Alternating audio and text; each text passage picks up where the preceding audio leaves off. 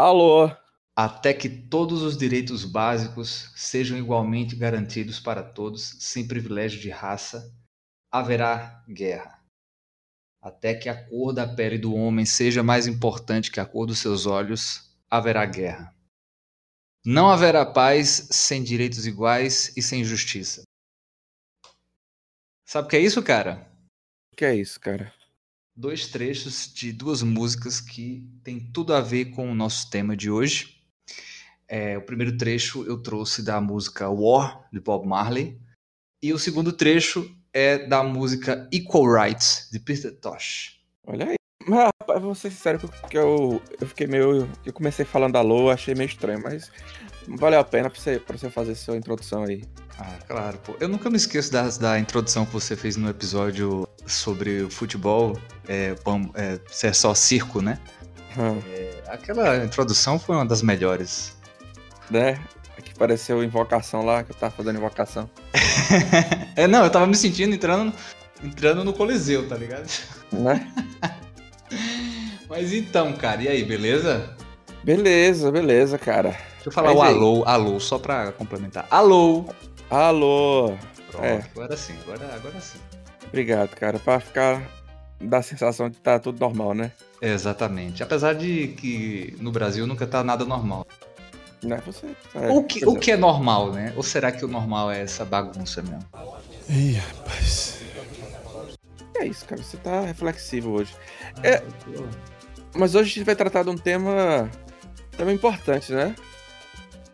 Exatamente, exatamente. Hoje a data que a gente está gravando aqui é 22 de novembro de 2021 e no último sábado, dia 20 de novembro, é comemorado o Dia da Consciência Negra, não é isso, meu jovem? Exato, exato.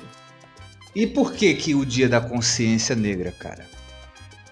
Ah, então, essa é uma boa pergunta que eu acho que tem que responder são os nossos convidados. Ou não, não é? Essa é uma questão que a gente vai discutir aqui, né? Exatamente. Temos, temos provocações. Exatamente. Mas esse é um episódio com convidados, né? E com convidados. episódio com convidados sempre é importante mencionar que é aquele episódio que é a oportunidade de a gente falar menos e falar menos merda, né? E falando menos merda, a audiência sobe. Não, porra, sempre. Para de falar de, de audiência, porque sempre parece que a gente só chama as pessoas para dar audiência, pô. Parece que a gente é interesseiro, porra. Para com isso, cara. Vamos chamar nossos convidados, vai. É. Sejam vai. muito bem-vindos, Fagner, e Ailane, tudo bem com vocês? Olá. Boa noite, pessoal. Olá. Boa noite, bom dia, boa tarde, né? Dependendo da hora que a pessoa vai. É, verdade. É, exatamente. É sobre isso. É sobre isso. Tá e foram os stories. Gente, uma satisfação enorme ter vocês aqui com a gente. Primeiramente, só agradecer a disponibilidade de vocês. Vocês são pessoas que têm os compromissos vocês realmente não sabem a, a, a, realização que é fazer esse programa com vocês, especialmente por serem duas pessoas que eu admiro bastante. Muito obrigado aí por, por poder colaborar com a gente. Eu que agradeço o convite, muito obrigada. É, já me diverti horrores aqui rindo de vocês.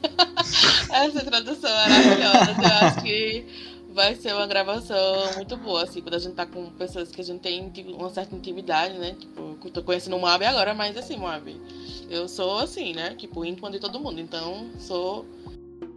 Falo, tipo assim, já tá aqui, já somos best friends, mentira.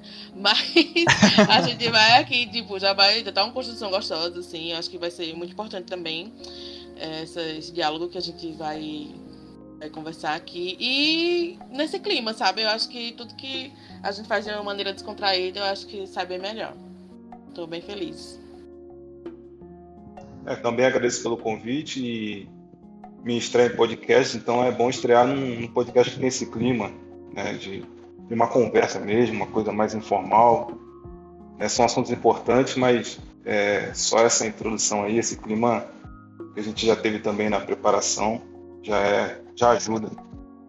Ah, que bom, que bom. A gente fica feliz, especialmente para quebrar esse gelo, né? Porque às vezes é, eu percebo, inclusive de outras pessoas que a gente já convidou aqui, às vezes o pessoal acha que vai ser tipo uma entrevista.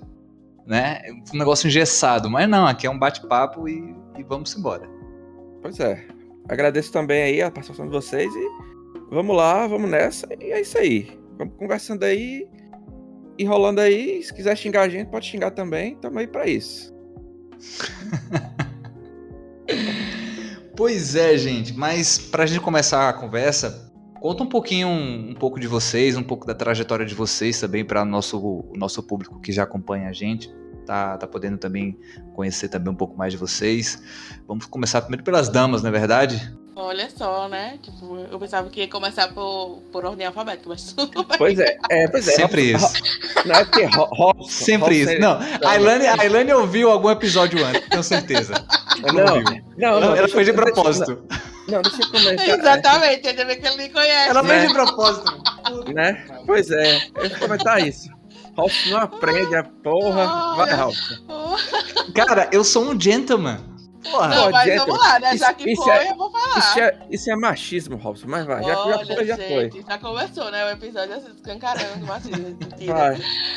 Oi, Né? gente, então, eu sou a Ilane Souza. é, eu sou diretora de marketing e consultora de diversidade na agência Freakout, né? Que é uma agência que a gente tem que. A gente trabalha com audiovisual, é, trabalha com construção de marca, olhando para essa pauta né, da diversidade, para que as empresas comecem a adotar isso é, no seu ambiente de trabalho.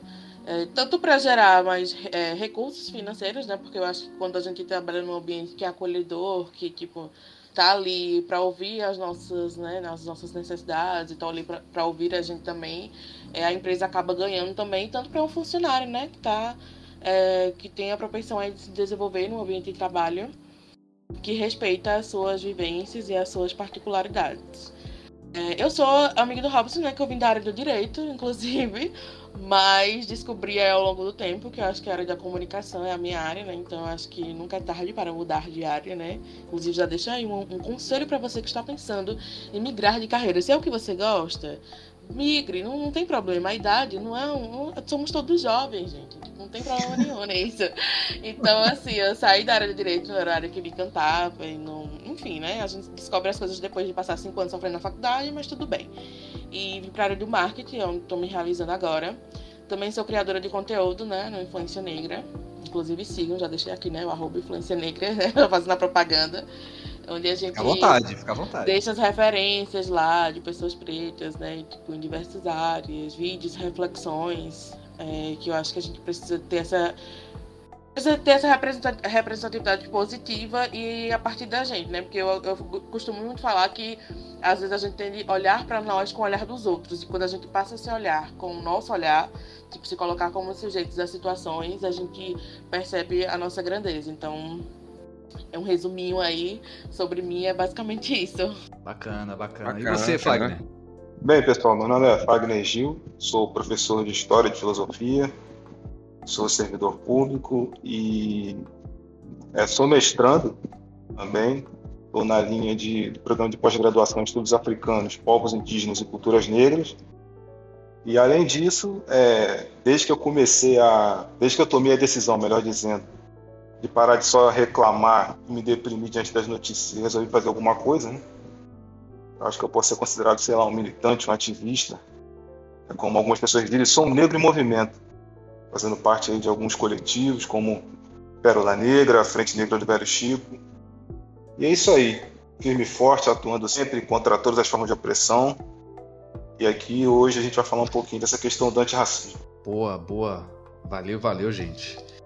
Pois é, meu jovem Moab. É, E- se, se, se a- a- eu tenho o costume de dizer que a gente é especialista em porra nenhuma. E se eu Isso. falo isso meio de brincadeira, assim, meio de brincadeira, meio verdade, hoje tá mais pra verdade do que brincadeira, né? Porque, Hoje, porra, com certeza. Com né? certeza. E você, Robson, o que é que você é? Você é porra nenhuma, você era nada, hoje é porra nenhuma, né? É, exatamente. E eu Continua. também, sou nada e sou porra nenhuma também. Mas vamos lá, é assim.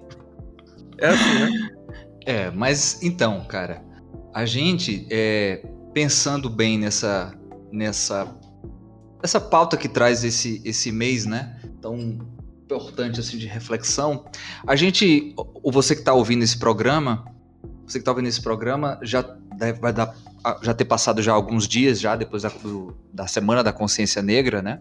E especialmente a gente aqui quando vem trazer certas datas, certos momentos assim marcantes, a gente sempre tenta deixar passar um tempinho assim para que não fique só reservado à data, porque a gente considera que temas como esse fogem é, de uma data específica, são coisas que precisam ser trazidas cotidianamente.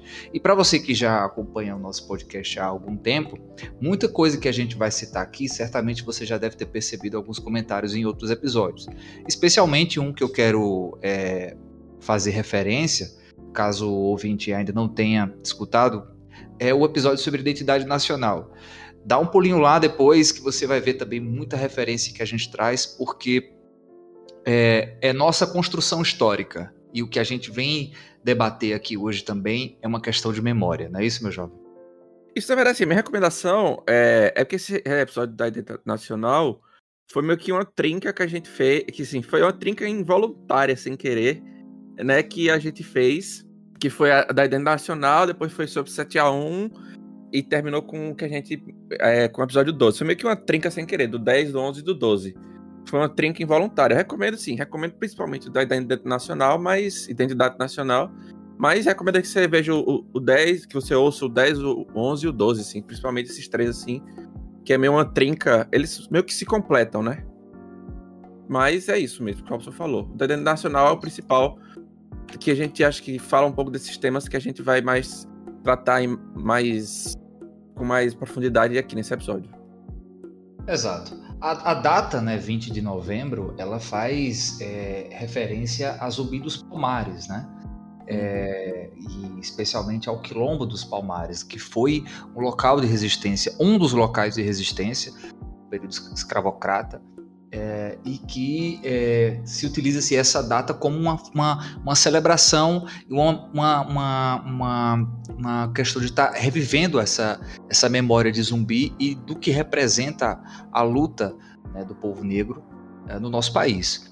E a nossa intenção aqui de trazer é, Fagner e, e Ailane, é, para diante das experiências deles, diante do nosso atual cenário e por eles serem tão tão assim presentes nesse debate, eu acho que foi mais do que necessário e, e muito importante para a gente, até mesmo porque na nossa reunião de pauta, né, Moa, é, a gente precisa também tratar alguns pontos que, especialmente nós, enquanto pessoas brancas, né, também temos que estar inseridos nesse debate. Né? E aí é por aí que eu queria começar, gente. O que é que vocês acham aí, especialmente aí sobre é, o mês da, da consciência negra, os movimentos que são uh, levados nesse período. O que é que vocês acham aí do que é que tem de, de é, é, algo que realmente é proativo ou algo que às vezes parece mais um moralismo? O que é que vocês acham? Ailane, quer começar ou eu começo? Pode começar. começar. Pode começar. Tá certo, então. É, primeiro, a, tem gente que fala que o mês da consciência negra é o mês da paciência negra, na verdade, né? Porque ao mesmo tempo que surge essa oportunidade de levantar esse debate, também surgem a, as mesmas bobagens de sempre, né? Como aquele vídeo do Morgan Freeman, do qual ele já se arrependeu, disso de passagem. Uhum. Né? Ele já falou, na época do Black Lives Matter, ele falou sobre isso, né? E a Regina e aí, Duarte falou, né? Vocês, vocês viram isso, né? A eu vi, Duarte falou mais merda. Branca, né? Ai, ai. Meu Deus do céu, cara, a gente. É, parece que a gente não avança, né? É, não sei nem o que dizer da, da, dessa argumentação do Dia da Consciência Branca, mas enfim, parece que também essa semana teve o Dia do Homem. É, teve. Ah, vixe, é, é muita estupidez. Mas assim, eu já quero fazer um registro aqui, que eu falei que ia fazer, né, em relação a, a ter aceitado o convite, né? É, nesse mês da consciência negra, esse mês de novembro, é muito comum surgirem vários convites para pessoas negras falarem sobre a, sobre a questão né, do racismo, da consciência negra. É, mas esse ano, principalmente, eu tomei uma posição de não aceitar alguns convites, porque existe sim um, um, um viés oportunista, muitas vezes, em alguns convites.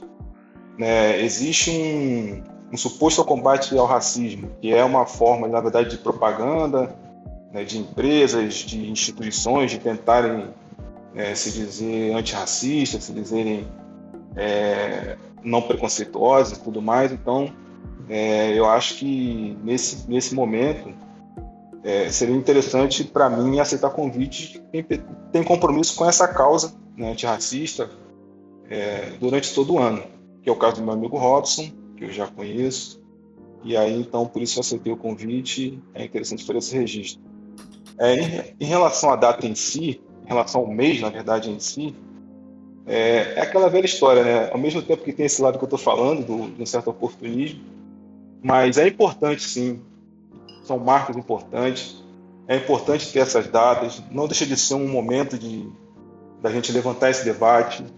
É, eu, particularmente, pude estar na rua é, fazendo algumas ações no dia 20 e é perceptível que esse debate não, ele não, vai, não tem mais volta, né? não tem mais como não se falar sobre isso. É, eu tenho falado para algumas pessoas que hoje em dia só é estúpido e ignorante quem quer, né? Porque a informação está aí, a, essa questão do racismo, a questão dos negros, a questão do, do nosso, da nossa sociedade como um todo, ela está colocada no debate público, ela está nas rodas de família, de conversa, né? e a informação também está aí. Então, para quem não sabe, basta ir atrás, basta ouvir que pessoas que têm conhecimento sobre isso podem falar, basta pesquisar, né? basta dar um Google aí para não falar em, em, Dia da Consciência Branca ou para não falar em racismo reverso, coisas desse tipo, porque o ideal é que a gente avance, né? Que a gente, porque tem que ficar explicando essas bobagens, é, o desfazendo essa, essas falácias é uma perda de tempo muito grande.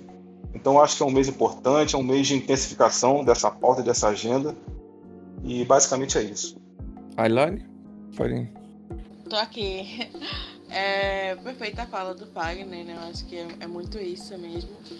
É esse dia da consciência negra que a gente coloca, né? Acho que essa parte dos convites, essas coisas, né? Tipo, é, algumas pessoas, algumas empresas sempre estão querendo falar disso nas empresas, só falam isso uma época do ano, né? Porque eu acho que todo dia é o dia pra gente ter essa consciência, né? De falar sobre essa, essa questão da, da consciência negra, acho que são todos os dias, assim, 365 dias no ano, porque não tem como a gente tipo, pelo menos nós, pessoas negras, tipo, desassociar, desassociarmos disso, né? Tipo, somos negros pelo o resto do ano inteiro, todos os dias.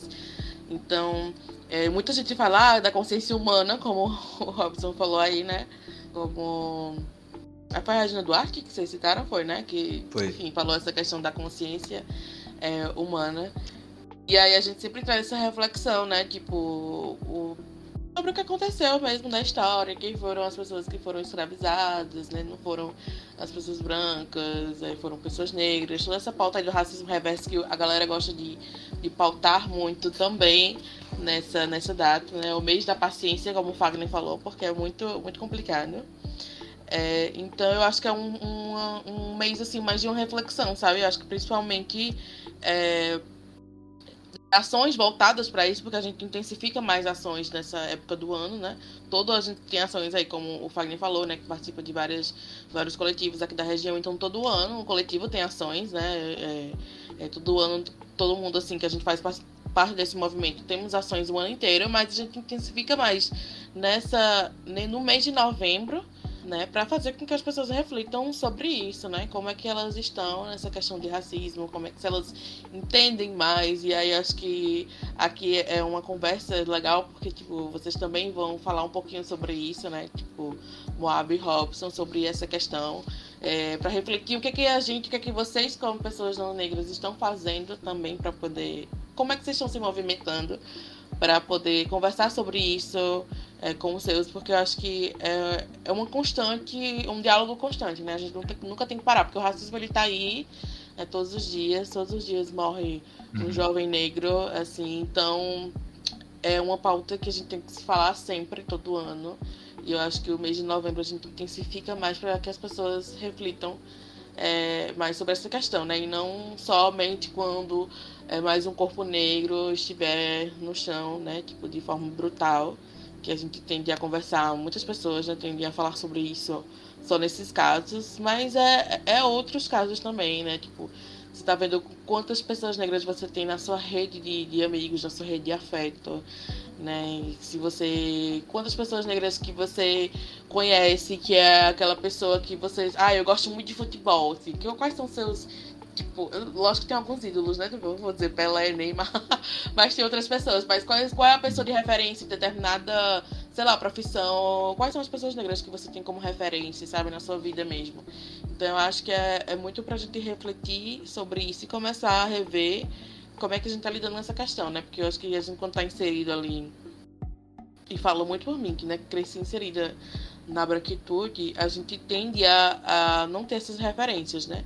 Então, eu, como pessoa negra, que tive, Sim. comecei a ter referências negras tarde na minha vida, né? Tipo, vamos dizer assim, é, a única referência negra que eu tinha de fato, assim, era meu avô, né? Que até hoje eu levo, já faleceu, mas é, é, é a maior referência, assim, pra mim na minha vida. Então, mas de ter pessoas, de olhar e ver que era possível, sabe? Que eu tinha um mar de possibilidades em qualquer área que eu tivesse, que eu fosse adentrar, seja no mercado de trabalho ou em outras coisas, né? Então eu acho que é, é, olhar também se, se você tem essa referência, né? Você como pessoa branca, você também tem, costuma ter essa referência ou você só tem referências brancas. Então é gerar essa, essa provocação, né? Como a gente falou aqui. Perfeito, perfeito. Olha, eu até queria aproveitar o gancho aí da, da Elaine e aí fazer uma pergunta para vocês, se vocês me permitem. Opa! Para Moab e para Robson. Né, que é exatamente, né, é, vamos pegar a idiotice da, da Regina Duarte, vamos subverter. Né? Vamos, e aí, eu queria que vocês falassem sobre a consciência branca. Ou seja, é, o que que raça representa para vocês? Em que momento você, é, porque o, né, geralmente o branco ele não é acostumado a pensar sobre raça, né? Porque ele não se vê como negro, né? Porque o homem negro ele tem essa já essa designação negro, né? O homem indígena e o branco é só o homem, né? Então ele é só o ser humano. Então, é, o que que raça significa para vocês? É, em que momento da vida de vocês vocês pararam para pensar sobre isso? Qual era a ideia que vocês tinham na, na, na família, no círculo de amizade, no círculo social, sobre pessoas negras? É porque nós negros, a gente, mesmo que a gente, mesmo, mesmo que de forma consciente, a gente é levado a pensar sobre raça. É porque quando a gente é criança, quando a gente né? É, a gente não se vê enquanto negro ou como nada, a gente se vê como pessoa. Né? Mas aí, à medida que a gente vai é, sendo inserido em determinados locais, né, a gente vai convivendo com outras pessoas, a gente vai percebendo que, opa, alguém está me olhando de uma forma diferente aqui, tem um tratamento diferente. Então, mesmo que a gente não racionalize isso, a gente percebe que há uma diferença. E essa percepção, ela é, é uma coisa que eu posso dizer que traz um sofrimento muito grande e acaba muitas vezes até condicionando né, as nossas formas de ser, de estar no mundo, né, nós pessoas negras, a gente acaba às vezes é, adotando determinados comportamentos, né, é, e aí eu queria saber de vocês, se vocês sobre a ideia de branquitude também, que a Ilane falou de passagem aí, se vocês têm alguma ideia sobre isso. Quer começar, Robson? Porque eu tenho, um, eu tenho um caso, eu tenho um caso para contar que eu tá, falei para Robson. Você quer começar e depois eu falo? Você... Pode ser, pode ser, sem problema. Ah, comecei. É, é, é interessante, Fagner, a gente mencionar, começar a mencionar sobre essa questão da consciência branca. E, e a Ilane também falou, né? Mencionou a questão da, da, da, da cultura da branquitude, né? E, e, eu fui tomar um pouco mais de consciência em relação a, alguns conceitos, alguns termos um pouco mais recente e acredito também que, que essa pandemia também fez escancarar diversas coisas que a gente tinha consciência disso, a gente sabia, a gente sabe que, que existem, mas quando você está ali diariamente vendo as principais vítimas né, de uma pandemia e de como que as coisas são tratadas em relação à desigualdade no nosso país, você vê que não tem, é impossível, é impossível fugir de temas como o, o racismo. Mas falando precisamente sobre essa questão dessa percepção de raça, eu quando era pequeno, eu, graças a Deus, eu tive uma, uma, uma educação, uma educa, tanto por parte dos meus pais como uma formação escolar muito boa. Não tem uma, é, é uma eu posso me, eu posso dizer que sim que tive um privilégio privilégio, sim, em ter crescido numa, família que, que pôde me ensinar, uh, especialmente o respeito a todas as pessoas. E também fui inserido, né? Tava, tava nesse convívio em que a maioria das pessoas ao meu redor, assim, meu vínculo principal, são pessoas brancas, né? E eu lembro, eu me recordo, eu me recordo que ali na época da, do primário mesmo, ali até a, a quarta série, eu tinha, eu tinha um, um, um amigo, tinha um amigo negro, era o único da turma, e ali eu já percebia algumas coisas assim, como, poxa, mas por que que só tem não, eu não tinha ideia assim de, sabe assim, de denominar negro, tal, mas eu olhava assim para ele e disse, poxa, por que, que só tem ele aqui na minha turma? Por que, que não tem pessoas, não tem mais pessoas como ele aqui na minha turma? Eu ficava me questionando às vezes isso, sabe? E aí eu fui depois. Não, não pra, era eu, porque eu estudava pra... de manhã e na quarta série eu ainda não estudava lá. É, exatamente. Mas poderia ser aí... bem eu. e, e, aí, assim, e, a Elaine tocou nesse ponto importante, que nós estudamos também nos principais colégios aqui da cidade, né? Foi auxiliadora, não tem problema em falar isso. É, e, e lá também a gente conseguia perceber essas estratificações, sabe? E na minha turma, como eu estudava à tarde, como a Ailane frisou, na minha turma eu tinha, eu tinha vários, vários amigos, é, vários amigos negros. E eu, eu ainda assim ainda me questionei. E foi quando eu comecei, quando eu até tive mais contato com as disciplinas de história e de filosofia, que eu sempre gostei dessas duas disciplinas e foram as disciplinas que me fizeram chegar ao direito, né? Essa, na questão da área de humanas. Então, é, foi dando atenção a, a, a, sempre esses temas, e especialmente a parte histórica, quando a gente vai estudar a história do Brasil, é, ainda mais porque tem aquela, aquela, aquela coisa que a gente tem que sempre colocar em mente, né? o Brasil foi o último país a, a assim, abolir a escravidão né, no sistema clássico, né? Apesar de que eu considero que os resquícios né, desse período de escravidão ainda estão aí presentes. Mas a ideia de, de, de raça, é, eu, eu também tive um pouco mais de consciência depois que eu passei a, a me aprofundar um pouco mais na cultura afro, na cultura negra, especialmente porque eu tive contato com o reggae muito cedo e a, essas influências do reggae sempre me despertaram a curiosidade de entender um pouquinho mais. Poxa, que mensagem bacana, o que é que eles estão falando? E aí você sempre pega essa representatividade do povo negro, as letras que remetem, né, você ter é, de, de, se submeter a uma ideia de supremacia, de um outro ser superior só por conta da cor da pele. E a gente, quando olha para trás e vê para trás e para o presente, né, o que essas, que, o que isso é capaz de provocar, né, é, é algo assim que, enquanto ser humano mesmo, não, não, não tem, não tem como você pensar em, em, qualquer, em qualquer realidade de igualdade social, de justiça social, sem debater temas como esses, né? E a questão da raça é algo que o, que o branco criou. E a gente, enquanto branco, a gente, é, por vezes, a gente está numa realidade que a gente acaba é, é, escanteando um pouco o tema por não, não sofrermos isso, ou por, às vezes, não termos a, a assim, a visão do que é que é você entrar num ônibus e às vezes é, uma pessoa olhar diferente porque você é negro, ou você. Eu vou, eu, eu vou contar uma experiência própria, que minha. É, eu estava uma vez, eu estava indo para para o, o colégio, eu, tava, eu geralmente ia para as aulas de educação física de bicicleta.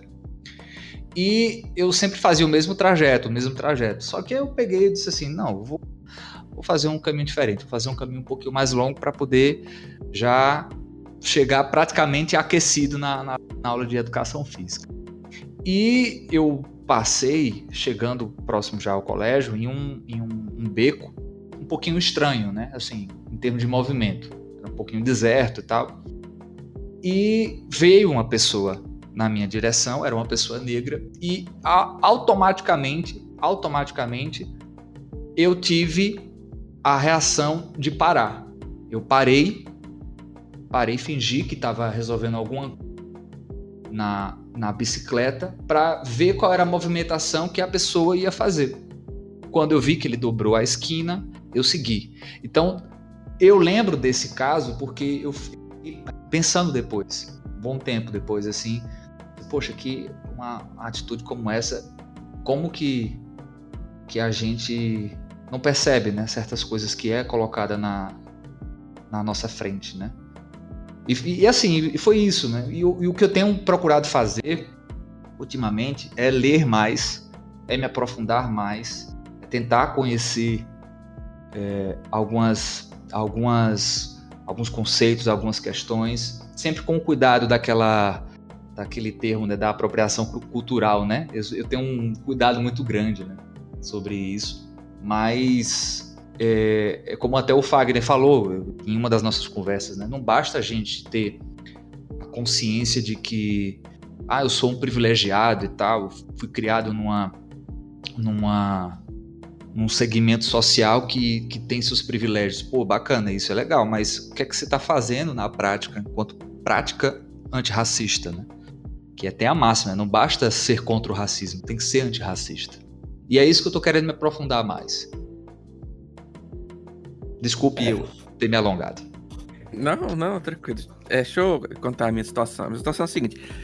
Eu, eu, assim, em relação à minha infância, eu, é, a minha situação é mais ou menos parecida com a de Robson. Eu é, acredito que eu também tenho um, vim assim de um lar privilegiado que, quando mais jovem, assim, é, sempre fui criado, tive uma educação privilegiada, sempre fui criado assim para ver as pessoas como, como pessoas, assim, nunca essa questão de raça. Tanto do meu pai como minha mãe, é, sempre nunca vi eles tratando as pessoas de forma diferente, independente tanto de raça, como sexualidade, como qualquer outro tipo de diferença assim que possa existir entre as pessoas. E sempre, e para mim também, quando eu era mais novo, quando eu era criança, sempre eu via as pessoas como pessoas, assim, nunca na minha cabeça nunca isso que eu falo quando mais jovem, nunca estra, nunca estralou assim esse fato de negro, branco ou, qualquer outra coisa. Mas eu tenho uma situação para contar que foi que foi exatamente quando, na, quando ligou na minha cabeça esse, esse interruptor assim de racismo, que as pessoas são diferentes, que são tratadas de forma diferente. É uma situação que aconteceu quando eu era adolescente, que foi que é muito marcante que eu não esqueço até hoje. Eu tava, eu contei, eu tava contando até para Robson um dia desse, que foi o seguinte. No meu grupo de amigos, quando eu estudava no, no colégio, a gente tinha tinham cinco pessoas. Eram eu, mais quatro pessoas. Dessas quatro pessoas, uma era japonesa, descendente de japonês, mais duas eram brancas e uma era negra. Era, ainda é, né? Porque eles morreram, mas enfim. E, e o que aconteceu? Um dia a gente foi lá no, no shopping, shopping daqui da cidade, né? a gente foi no shopping daqui da cidade é, comprar alguma coisa, não lembro o que era que a gente ia comprar. A gente entrou numa loja lá e uma dessas pessoas foi comprar, foi comprar alguma coisa lá. E a gente foi comprar. E, é, das lojas tem aquela, aqueles negócios, aqueles detectores de anti-roubo. Não sei como é o nome daquilo, não. É aquele negócio que fica na frente da loja. Que você rouba, se estiver roubando alguma coisa, quando você passa nele, ele apita. Eu não sei o nome daquilo. Você detectou. Eu não sei o que é. Enfim. Foi o que aconteceu. A gente entrou lá na loja. É, um desses meus amigos comprou uma coisa lá. E a gente foi saindo. Quando a gente foi saindo, é, o detector apitou como se alguém tivesse com alguma coisa lá, tivesse roubando alguma coisa. O que foi que aconteceu? No momento que o detector apitou, o segurança lá do, do, da loja imediatamente pulou e segurou no braço do meu amigo negro. Nesse momento, eu, é, na minha cabeça, instalou assim. Por quê?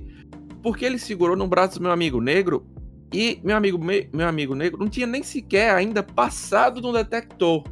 Então, assim, eu falei, na minha cabeça naquela hora que eu, eu não tinha noção nenhuma, assim, de raça, de qualquer coisa. Eu falei, porra, por que ele tá segurando ele? Que não tem quantos. Porque assim, se alguém tivesse roubando alguma coisa aqui, não tinha como ser ele, porque ele nem sequer passou no detector ainda. Como é que o detector vai, vai, vai detectar se é ele que tá roubando alguma coisa se ele não passou ainda? Por que, que o segurança. Teria sido tá da frente, né? Teria Exato. E a, e a, gente não tava roubando nada. É, provavelmente foi alguém que comprou a coisa e e a, e a mulher da, do, do caixa esqueceu de tirar aquela etiqueta o lá. O códigozinho, né? O códigozinho que, que apita lá a máquina, né? Aí eu falei, pô, por que, por que, que ele tá segurando ele se ele nem passou um detector ainda? Não tem condição alguma de ser ele que estivesse roubando alguma coisa. Porque, assim, eu, eu jovem, sei lá, tinha 14 anos, 13, 14 anos, sei lá, 15, não lembro direito da minha idade. Aí eu fiquei assim. Na minha cabeça eu fiquei refletindo assim, por quê, sabe?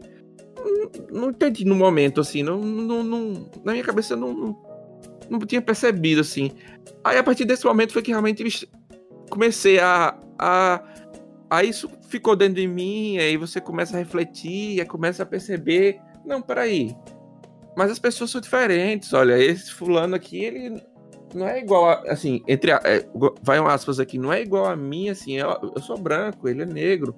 Esse aqui fulano é descendente japonês, ele tem uma a criação dele é diferente na minha, não sei o quê. A partir desse momento que eu realmente fui fui começando a, a perceber e, e, olhar assim o mundo, eu acho que nesse momento meu, meu olho, minha minha visão meio que que abriu assim, eu, eu, eu, eu passei expandiu, a ver né? Expandiu e eu passei a ver assim o mundo e, e olhar e entender assim, o mundo que que as pessoas não são iguais. Quando eu falo assim, não são iguais, não quer dizer que eu comecei a tratar as pessoas diferentes, mas entender que nem todo mundo era tratado como eu era, assim, que eu sou uma pessoa branca, né? Nem todo mundo era tratado da mesma forma que eu. E eu comecei a notar, assim, como o Robson falou, em alguns lugares, por exemplo, para quem não sabe, a mãe de Robson e a minha, a minha mãe, elas trabalham, trabalhavam juntas, né? Que agora são aposentadas. E eu comecei, quando eu ia lá no trabalho delas, eu comecei a entrar lá e olhar e ver assim que é, ver os funcionários lá, elas são eram bancárias, né, concursadas e tal, e apesar que o concurso é algo que teoricamente é algo para ser democrático, ou seja, você para passar, você não precisa, é, você só precisa fazer uma prova, ou seja, teoricamente qualquer pessoa pode fazer. Mas eu olhava para os funcionários lá e eu via que, porra, peraí, só tem um negro aqui. Por que só tem uma pessoa negra aqui? Não era para ser democrático, o Brasil não é um país que tem, sei lá, uma grande população negra, teoricamente era para se refletir também nos funcionários aqui, não era para ser pelo menos metade das pessoas aqui eram negras. Peraí, como é isso? Não, não tô entendendo, entendeu? É, tem alguma coisa errada aqui. É, e comecei a olhar assim nos lugares. Aí eu comecei a perceber assim, pô, por que os pedreiros vêm trabalhar aqui em casa, a maioria são negros. Em outros lugares que os empregos são. A outra. Vai a aspas de novo. É, os empregos são melhores, não existe isso de emprego melhor ou pior, todo emprego é, é igual, igualmente igualmente bom, mas assim, é que existe essa noção, né, que ah, tem emprego bom, emprego. É porque os pedreiros aqui são negros e os status, vai, né? É, vai para um lugar que, sei lá, é um lugar que, que são de executivos, não sei o que, são brancos. Por quê? Entendeu? Esse tipo de coisa. Porque o pessoal que vem trabalhar aqui é trabalha em determinado lugar só, é maioria negro e porque o pessoal que trabalha em determinado lugar é branco. Foi a partir desse momento que eu comecei meio que a, a, a anotar esse tipo de coisa, assim, sabe? Pra, pra perceber esse tipo de coisa. É, aí, como assim, e como o Robson falou, é, eu tenho esse privilégio, por exemplo, meu pai, ele também é professor, assim, não, apesar do momento ele não, ele é professor de escola pública também, apesar que ele não tá, ele não dá aula faz muito tempo, ele é professor de história também. E ele eu, e eu tive sempre essa formação com ele, sempre conversei com ele sobre esse tipo de coisa e sempre ele conversava com ele e tal, ele falava desse tipo de coisa, da questão da escravidão do Brasil e fui aprendendo muito com ele. E é isso que e como você falou assim, a, muito da, das coisas que eu venho fazendo, pelo menos nos últimos anos, é realmente entender o meu papel é, da sociedade como uma pessoa branca e ver o, onde eu posso mudar. E eu acho que assim, esse podcast, acho que é um, uma das coisas que eu e Robson a gente está tentando fazer é, é, um pouco disso, né, Robson? De, de ser um pouco um pouco de aprendizado para a gente e para os outros também, né? Para que a gente possa pelo menos fazer uma pouca diferença ah, nesse, com certeza. Nesse, nesse país maluco que está agora, nessa realidade alternativa que a gente vive, né? Nesse, nessa, até porque, até porque o não se posicionar já é um posicionamento.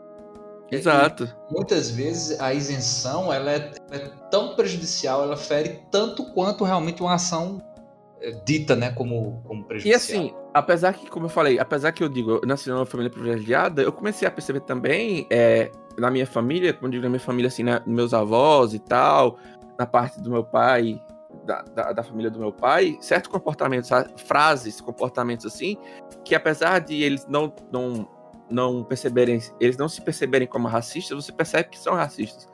Entendeu? Uhum. Aí e eu começar a corrigir esses, esses, comportamentos nele, tentar corrigir, pelo menos, falar, não, ó, peraí, esse, essa fala aí é errada e tal. não sei se esse é o momento de eu falar isso aí, dar esses exemplos, mas enfim. É isso que eu tô que assim, é corrigir, é evitar falar certas coisas, certas piadas que eu, fala, que eu fazia, não faço mais, esse tipo de coisa que, uhum. que eu tô tentando, que assim, que é, pelo menos eu vejo que é uma pequena parte minha, que eu ainda acho muito pouca, que eu tô fazendo, que é a parte que eu, tô, eu tento melhorar. É mais ou menos isso que eu tô tentando fazer, assim, mas eu acho que ainda é pouco, eu acho que ainda tem muita coisa que eu possa fazer aqui para melhorar. Participar, participar mais para melhorar. Boa. É, é isso, assim. É, é me, assim, eu, eu vou ser sincero, assim, eu sempre acho que tem sempre mais o que fazer, assim. Não, é o que eu falei, eu sou meio pessimista, mas acho que nos últimos anos eu tô tentando procurar formas de ser mais ativo, mais ativo assim. Eu, na verdade, assim, eu, eu queria ser de, mais de 2000, desde 2020 eu já tava procurando até, por exemplo, esse podcast mesmo a gente começou no passado, mas a ideia mesma é desde 2018, né, Robson? 2017 foi o primeiro é, projeto. Pois é. Pois é. A gente tá procurando forma de ser mais ativo, o problema foi que havia essa porra da pandemia, mas a gente já tem um projeto aí, que não vai falar, mas a gente tem um projeto já pra gente fazer umas coisas em umas escolas, né, Robson, e tal. Tem outras coisas Exatamente. que a gente quer fazer e tal. Mas é basicamente isso, assim. Também não quero me alongar, já me alongando, mas enfim. É isso. Vamos lá, vamos, vamos, vamos fazer a roda girar. Né? Vamos ouvir o feedback aí de. E aí, Fagner aí. Fagner e Evan, o que é que vocês. Vocês, vocês gostaram da nossa resposta? Pode falar, pode xingar a gente, pode não. Olha, como vocês começaram a falar no começo, vocês não estão fazendo porra nenhuma. Ai, não, mas assim, é, falando sério, assim, eu acho que é, é muito como é que eu posso dizer, assim, é complicado assim, para vocês que de certa forma ainda estão dentro da bolha, né? Tentar sair dela. Porque eu acho que. É, acho que se acho que o primeiro passo é mais ou menos o que vocês estão fazendo, né? Se reconhecer, né? Se reconhecer que vocês é, são pessoas que têm. É, são pessoas privilegiadas, né? que, enfim, são pessoas que. As pessoas que estão em volta, são pessoas que têm oportunidade e tudo mais. Eu acho que é, é, muito nesse sentido, assim, se reconhecer. E eu acho que também uma coisa que às vezes a maioria das pessoas brancas tem medo.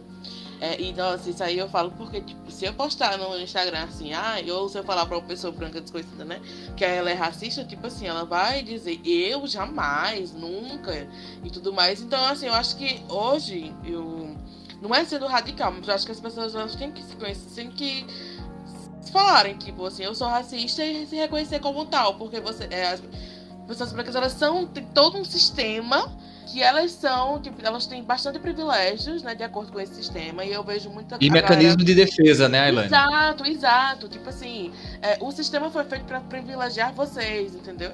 Então, é, às vezes a galera fala muito assim, de racismo estrutural tentando se sair, né? Tipo assim, é, deturparam totalmente o conceito de racismo estrutural, porque, tipo, tudo hoje em dia, ninguém assume a responsabilidade para si. Né? Tudo hoje em dia é racismo estrutural, racismo estrutural não. É se reconhecer, né? Como uma pessoa se reconhecer, eu sou racista, lógico, tipo assim, eu não vou, não estou assim, ah, não gosto de. A gente já entendeu hoje em dia, acho que é entender que racismo não é você xingar uma pessoa negra ou, ou que você. Não é só isso, sabe? Tem várias camadas além daquilo, sabe? É você entender que você tem todo um sistema ali que te privilegia como pessoa, que coloca pessoa e marginaliza pessoas negras, né? É, e como o Moab falou, né? Tipo, ver, ah, ver as pessoas assim no banco, né? Não tinha pessoas negras. Aí você vê que é, as pessoas negras, a, a, galera gosta mais de. A galera gosta não, né? Tipo, tem mais pessoas negras em cargos subalternos do que em cargos de destaque, né? É, é pouquíssimas pessoas, né? Tipo, hoje em dia, tipo assim, é um recorte assim que eu faço muito quando a gente faz um recorte de gênero e de raça, né, tipo de mulheres negras, só apenas 8% dos cargos né, de liderança no Brasil são compostos por mulheres negras, então ainda é muito pouco. E eu acho que já diminui essa porcentagem, né, tipo essa, essa pesquisa foi da Indico Preta, acho que foi ano passado. Uhum. Acho que esse eles fizeram outro e já era 5%, salvo engano. Não vou ter certeza, mas eu vou procurar aqui pra, só para validar isso. E aí, quando você vê a questão do Fagner falando sobre a questão do homem, eu acho que ele sabe falar melhor do que eu, né?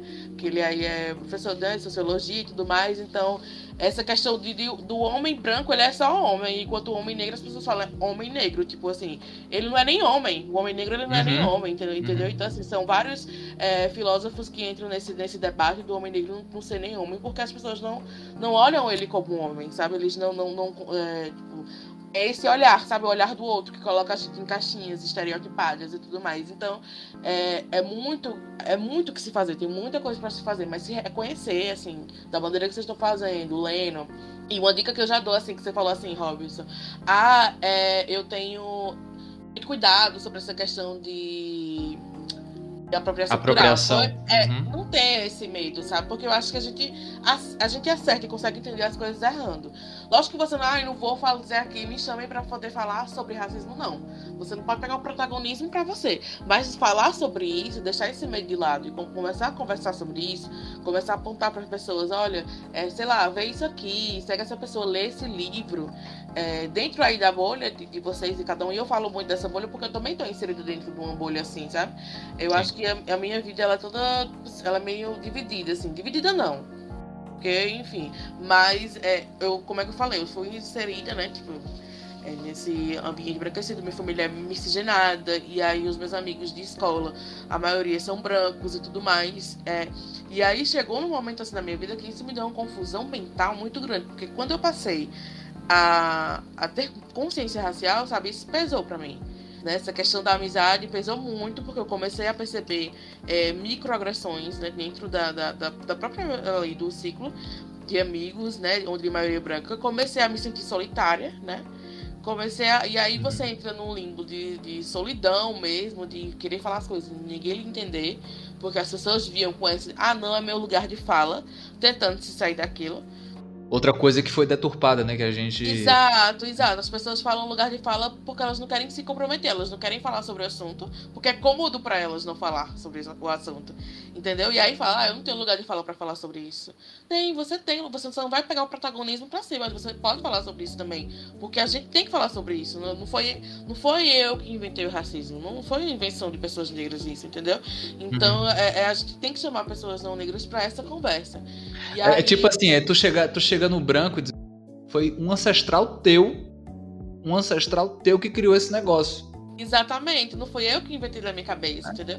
Então, mas isso é muito assim, de outras coisas que a gente vai falar ao longo aqui, mas é só pra, tipo, pra contextualizar mesmo, tipo assim, pra mim foi muito difícil, como pessoa negra, tentar fazer com que os meus amigos entendessem o que eu tava querendo dizer. Então, assim, quando eu saí daquilo ali fui, e fui procurar afetos, pessoas negras, pra poder conversar, pra poder dialogar, que as pessoas negras iam entender, tipo, aí meu mundo assim virou uma chavinha, sabe? Chavinha de quê? De começar a falar sobre isso na minha roda de amigos, porque, tipo, eu falava, poxa, vocês não, vocês não se sentem, vocês não estão incomodados, porque eu sou a única pessoa negra do grupo. Mas eu tô super incomodada.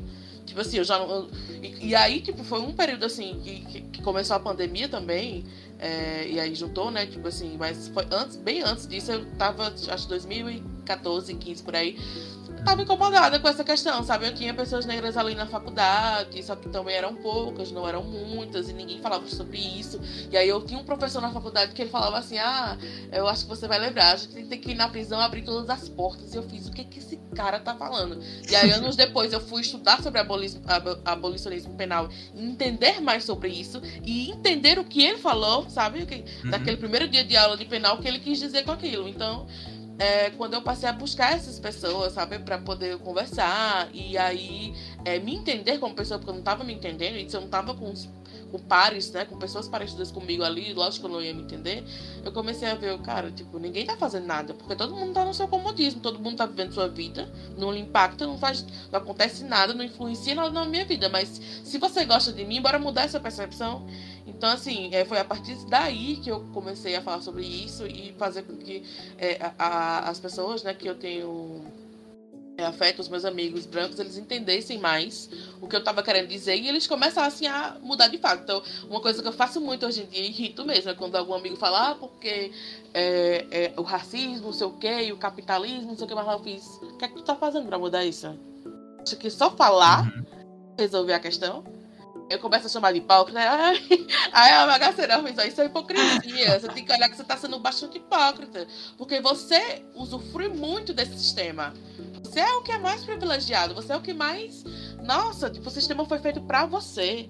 E aí esse papinho já não cola mais, essa conversa, sabe? Mas então é justamente isso, é, é começar a entender e aí não ter medo de errar, né? não, ter, não ter medo de ser apontado assim, ah, como, porque todo mundo tem medo, né? De ser apontado como racista, ser uma ofensa muito grande. Uhum. Mas é entender que você tá dentro de uma sociedade que lhe privilegia e que sim, infelizmente você é racista sim, porque é, a, a sociedade dela não privilegia as pessoas negras, privilegia pessoas iguais a você. Então, assim, você já tá sendo já, assim, super, né? Você já tá saindo ali daquela corrida, tipo, é, lá na frente, entendeu? E eu acho que o que vocês estão fazendo é, é, é, muito importante. Eu acho que aqui a gente vai ter algumas provocações, vocês vão sair refletindo bastante, assim, principalmente essa questão de o que estão fazendo, né? Mas é, é, muito com o tempo, sabe? Eu acho que só de abrir o olho para isso e começar a entender essa questão que o Moab falou do amigo dele, acho que é essencial entender isso, sabe? E aí é. entendeu que foi um baque, né? Tipo assim, foi um susto muito grande de entender que, poxa, tipo, tava ali todo mundo, poderia. O objeto poderia estar na minha bolsa. E aí, mas foi o meu amigo. E é uma coisa que é muito interessante de falar, que eu lembrei muito do um negocinho que viralizou uma época, faz um tempo, anos atrás, né? De jovens falando da Americanas, que roubavam chocolate na Americanas e tudo mais. Você vê a, a, galera toda branca falando isso, né? Se achando que roubou chocolate na Americanas. Mas, ó, quantas pessoas pretas você viu falando sobre isso? Que já pegou chocolate da Americanas? Porque a galera, mesmo não pegando nada, Eu lembro disso aí, agora que você falou, eu lembro. Né? Não teve uma questão na internet, né? Que tipo, a galera tava, nossa, já roubei muito chocolate americano, tirando onda, zoando. Quando você vê, a maioria ali pessoas brancas zoando sobre aquilo.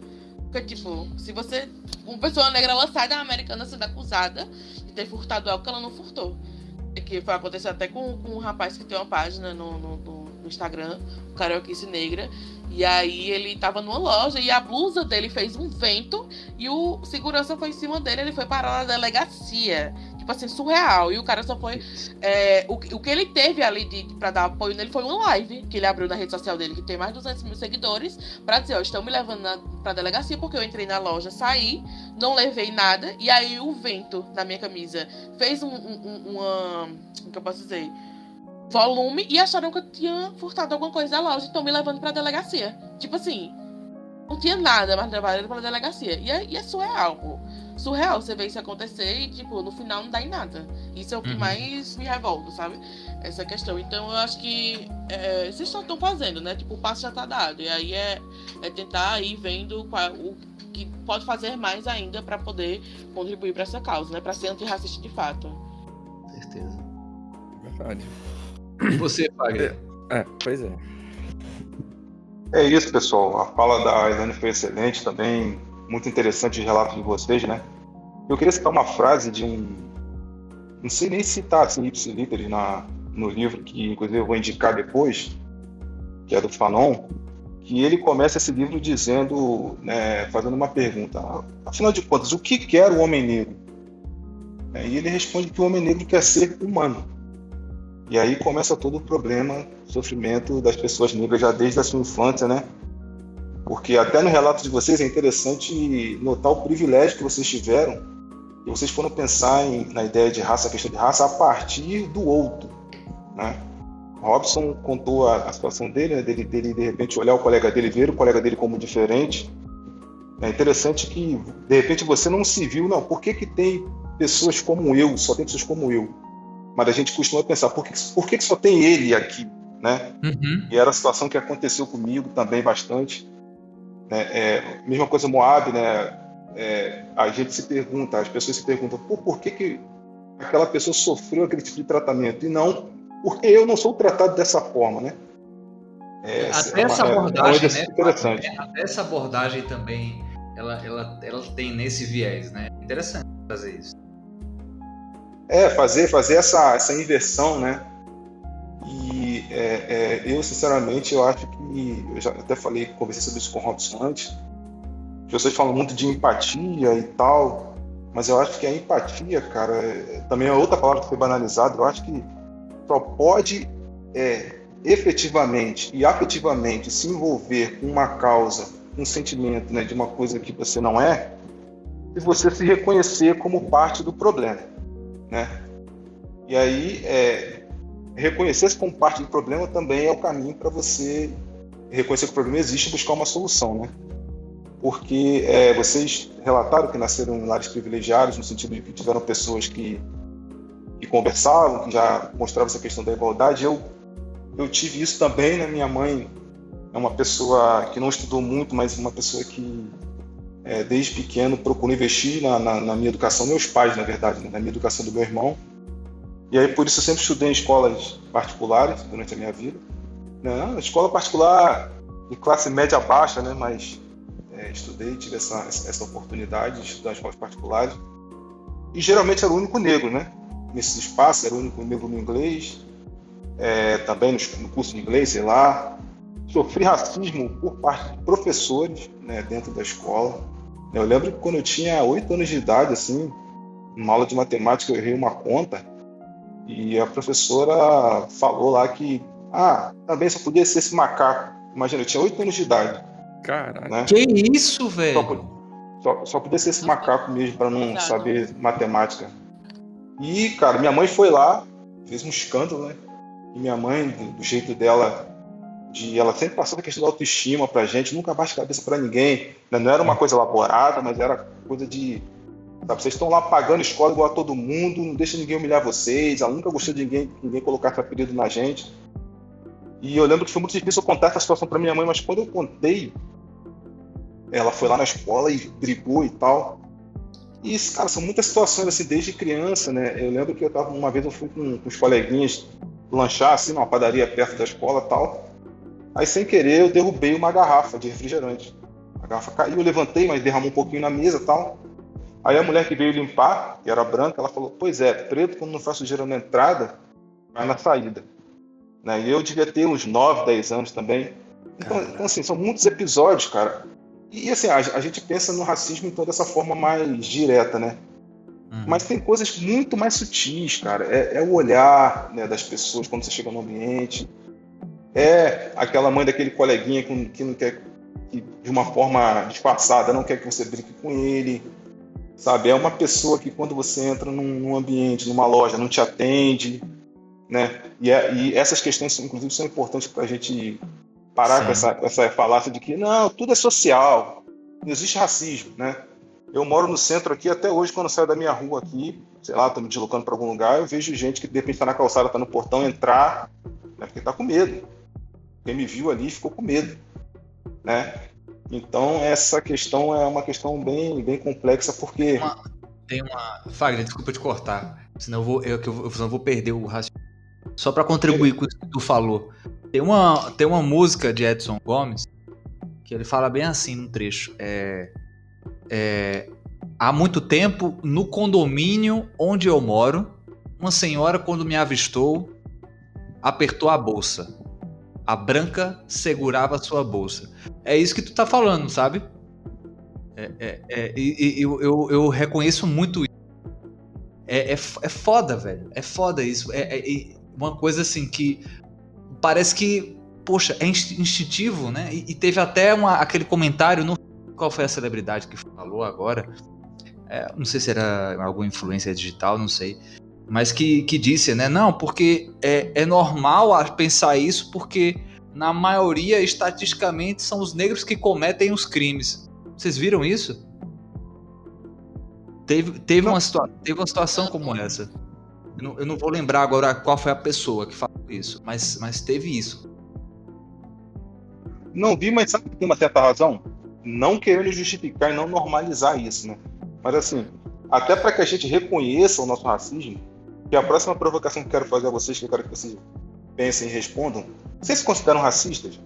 Né? Vai lá dentro de vocês e percebam isso, porque é o seguinte, é, é uma, é uma conversa que eu estava tendo com a minha mãe, que é uma pessoa que, com quem eu sempre converso também. É essa coisa de que ela falou: Ah, mas ninguém nasce racista. Eu já falei sobre isso com ela mais de uma vez. Eu estava falando para ela o seguinte: realmente, ninguém nasce racista. Né? Não está no DNA da pessoa. Né? O bebê, quando vem lá, ele não é, já não nasce racista. Mas também ninguém precisa ensinar a pessoa a ser racista. Porque nós somos socializados numa estrutura racista. Reproduzir.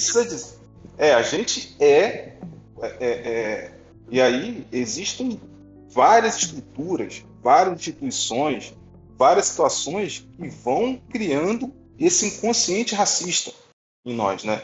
Então tem a ver sim com o que essa pessoa aí falou. Você liga a TV, quando você liga na novela, quando você liga nos, nos apresentadores de telejornais, né? Qual a cor deles? E aí quando você liga no Cidade Alerta lá do aquele programa horroroso, né? ou no programa policial qualquer desses, você vai ver a cor das pessoas que estão sendo retratadas ali como notícia. Assim como é. quando você olha para a escola pública, você vai ver qual a cor da maioria. Quando você olha para a favela, você vai ver qual a cor da maioria. E quando você olha para o espaço do poder, quando você olha para o Congresso, quando você olha para as pessoas, para os profissionais liberais, né, para os médicos, advogados, é, engenheiros e etc., você vai ver, vai reconhecer um padrão de cor ali. Então isso fica em você. É, que é, é uma outra questão que eu quero colocar aqui, que o racismo não é simplesmente uma questão moral. Né? Eu, eu achei interessante quando a Ailane falou sobre a, as pessoas querendo se esconder atrás do racismo estrutural para não assumir a sua responsabilidade, né? mas o racismo é estrutural nesse sentido de que não é uma coisa que é, é típica de indivíduos desajustados, pessoas doentes. Não, eles, o racista ele é doente, ele é uma pessoa doida, é uma pessoa má, porque ele foi ensinado, né? Alguém colocou isso na cabeça dele, ou ele pegou essa ideia e, e abraçou essa ideia. Não, o racismo não é uma coisa é, não é um problema moral, é um problema que está na estrutura. E aí, até voltando àquela, àquela é, ideia da branquitude, né? a branquitude é isso. É essa ideia que surgiu, então, é, muito a partir da ideia de raça.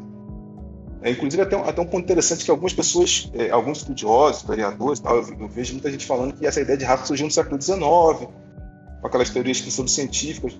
Mas eu acho que durante toda a escravidão, por exemplo, no Brasil, essa ideia de raça estava presente.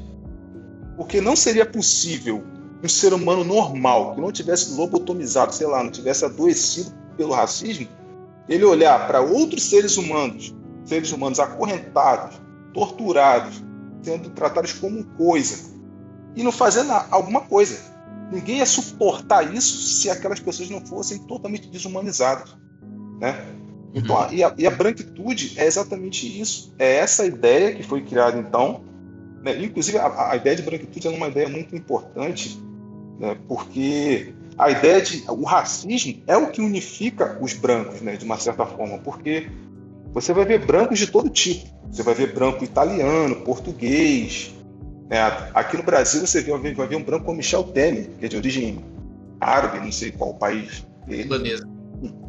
É, exatamente. E ele é, é branco. Então, assim, o que unifica a, a, as pessoas em torno desse privilégio branco é exatamente o racismo. Porque é ele que naturaliza então essa ordem social. É ele que diz para o nosso inconsciente, existe para o nosso consciente que é normal. Você entra no restaurante e vê as pessoas que estão na mesa e vê a cor delas, e você vê as pessoas que estão no serviço e vê que é de uma outra cor. É natural. Né? Aí também entra a ideia de meritocracia, que eu acho que aperfeiçoou um pouco essa ideia do, né, das pessoas não reconhecerem que elas já partiram de um lugar, foi algo que a Elaine também falou. Os brancos, eles partem de um outro lugar, né? No, no, no, dentro da nossa estrutura social. E ainda tem o chamado pacto narcísico da, da branquitude, que é exatamente essa ideia né, que rola entre os brancos de criar uma proteção. Né? Então, os brancos, já que eles ocupam os cargos de poder e de decisão, eles costumam é, é, trazer pessoas brancas para estar ali. É, eu lembro que quando eu era adolescente, assim, essa a ideia da boa aparência, né, quando você ia procurar um emprego, quando as pessoas pediam para você colocar uma foto no currículo, principalmente quando eu ia trabalhar em shopping, ah, não, tem que tra trabalhar, tem que ter boa aparência. O que, que é boa aparência? Uhum. Via de regra é ser branco. Essa ideia de ter boa aparência. Então tem, que ter, o, tem que ter o, o, cabelo bom. O que é o cabelo bom? Cabelo tem que ter o cabelo né? bom, é. Exatamente. É. O que é o cabelo bom? Né? É, essa, esse pacto, então, da branquitude, esse pacto narcísico, é essa ideia de, então, de confiar nos seus iguais, né? É, e isso é uma coisa que ajuda a manter essa estrutura. E por último, eu queria falar, então, em relação a essa questão do privilégio, e é uma coisa que eu coloquei para mim, e eu acho que para as pessoas brancas também serve mais ainda, talvez. Porque é, eu conversei com o Robson uma vez sobre isso, né? Que eu, eu há muito tempo venho pensando em fazer alguma coisa, vinha pensando em fazer alguma coisa, já estou fazendo alguma coisa, também já tem um tempo. Mas antes de eu tomar uma atitude de concretamente agir contra o racismo, né? Eu simplesmente percebia todo o problema, estudava, lia, e diante do, dos absurdos que a gente vê no dia a dia do noticiário, aquilo me dava uma tristeza, um desânimo, pô, esse país não vai mudar e tal. Eu falei, não, peraí, por que, que ao invés de reclamar, eu não vou fazer alguma coisa? Eu não vou me engajar, por que eu não vou procurar ler, não vou procurar estar com outras pessoas negras e pessoas brancas que sejam aliadas da causa? Porque eu digo o seguinte, é, se para você realmente ser um aliado da causa, vamos colocar aqui três itens. Né? Se você não está disposto a colocar seu, sua cara para rolo, né? como a gente diz, né? seu corpo, nas manifestações, né? se arriscar, você não está disposto a botar seu CPF também. É como eu já assinei petições públicas né, com meu CPF. Se você também não está disposto a botar dinheiro e apoiar a Isso. causa antirracista, quer estar junto e é investir, sinceramente, cara, você pode ser tão simpatizante, mas você não é um aliado da causa. Isso eu só citei três, três questões assim que eu acho que, que são importantes para você realmente fazer alguma coisa na prática. Então essa, essa é a ideia aí, né? Do, do... Não, não adianta só reconhecer seu privilégio. Eu fico vendo brancos aí que estão buscando é, elogio, como o pessoal diz na internet, tá buscando biscoito, né? O cara fala, nossa, racismo é errado. Pô, parabéns para você, fera. Pô, tu agora você. Lacrou, né? lacrou. Lacrou, né? lacrou tombou. Né? É. Ah, o cara fala, pô, mulheres são pessoas. Pô, que legal, parabéns, hein? Pô, você merece agora ser, ser referência de tudo agora na, no, no, Brasil, porque você simplesmente está falando óbvio. Então, assim, reconhecer privilégio não adianta, não. Não é, não, não, não, é, é um início, mas não é suficiente. Tem que botar a cara. É, é, é, isso, especialmente, é. Fagner. É, é, desculpa, Moab, você vai comprar. É. Mas não, é, é isso só... é importante Pode, pode, então pode falar, depois eu, eu falo. Pronto. É, isso é muito importante porque é a gente procurar saber os movimentos que estão feitos, né? Os, principalmente os coletivos, né? É, é, e, e a, as redes sociais, eu acho que também esse é um, esse é um, um, ponto positivo, mas também falta ainda essa atitude da gente ir lá pesquisar. Poxa, deixa eu ver aqui o que é que o que é que é, é tal pessoa que é influenciadora está fazendo está fazendo parte desse, desse movimento aqui. O que, que esse movimento está fazendo? Ah, estão arrecadando aqui, estão é, vendendo as camisas aqui instituição que vai cuidar de, de, de, de, de, pessoas de uma determinada comunidade e tal. É, esse tipo de coisa, eu, eu acho que é um, é um dos, grandes, dos grandes passos mesmo. E, e Fagner está certíssimo. A gente tem que parar, muitas vezes, de, de tomar o discurso moralista, né? É, é, e encarar e botar a cara mesmo. Alô? Pode, pode falar, mano.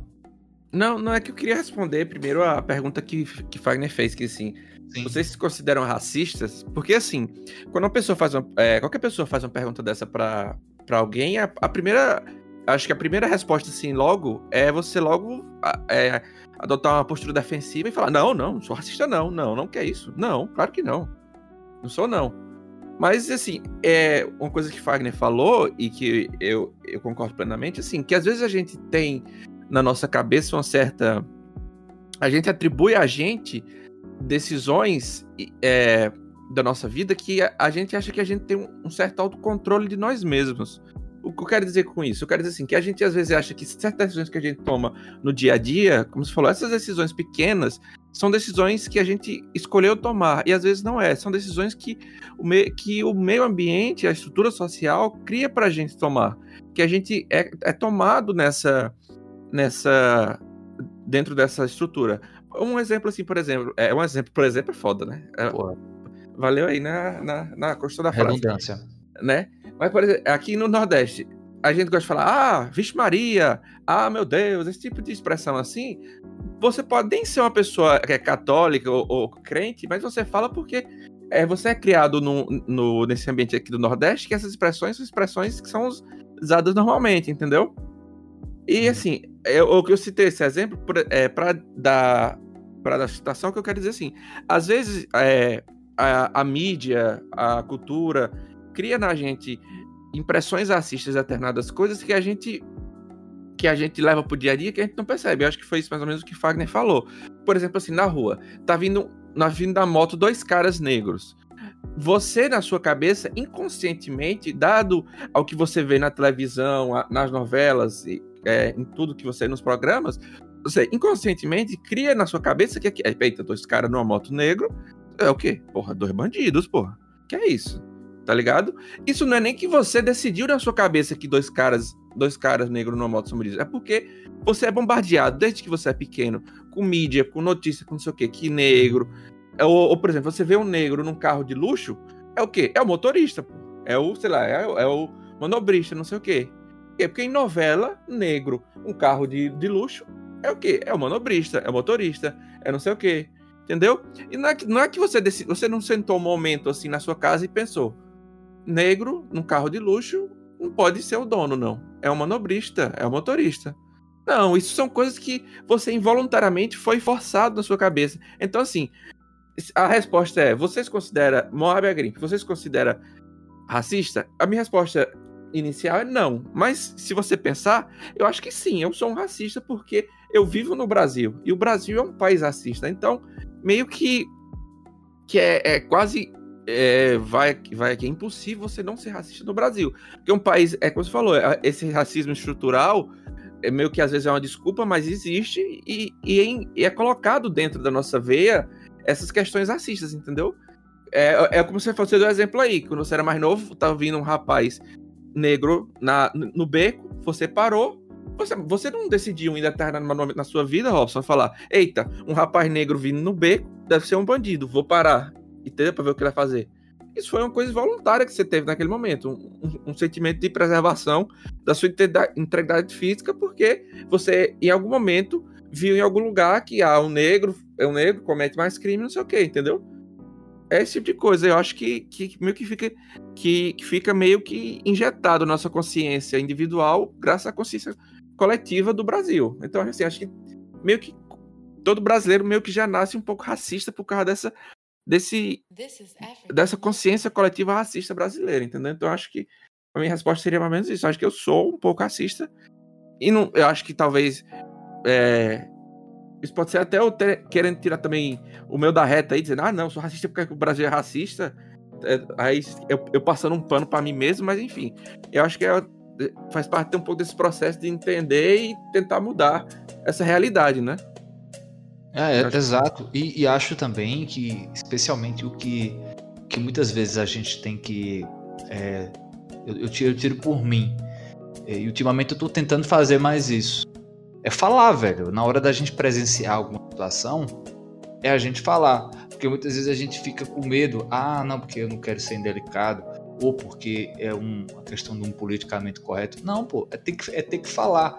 Eu, eu mesmo, eu tive situações, eu já tive situações é, dentro, dentro da, da minha família mesmo, de, de a gente às vezes ouvir alguma expressão ou algum, algum tipo de situação e, e, tentar chamar atenção, como você mesmo falou na sua fala lá atrás, no início do nosso episódio, tentar chamar atenção, dizer, olha, vamos, vamos com calma, não é bem assim. E especialmente a questão de, é, da criminalidade, quando a gente toma consciência de que a maior a, a, a, a população carcerária, em sua maioria negra, especialmente por, por ela já vir marginalizada, porque foi desde o processo de, de fim da escravidão, é, é, o, o, negro foi, foi totalmente desamparado.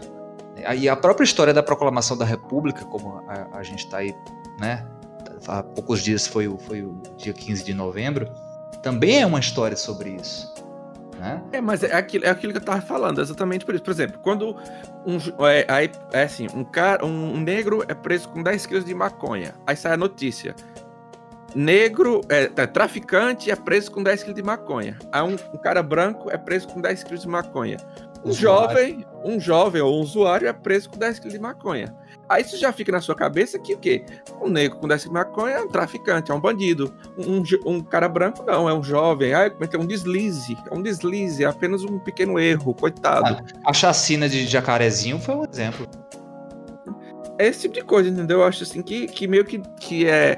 que que que vai botando assim essas, essas pequenas coisas, esses pequenos detalhes que você que acha que a gente no dia a dia, se a gente não prestar atenção, vai passando, é. né?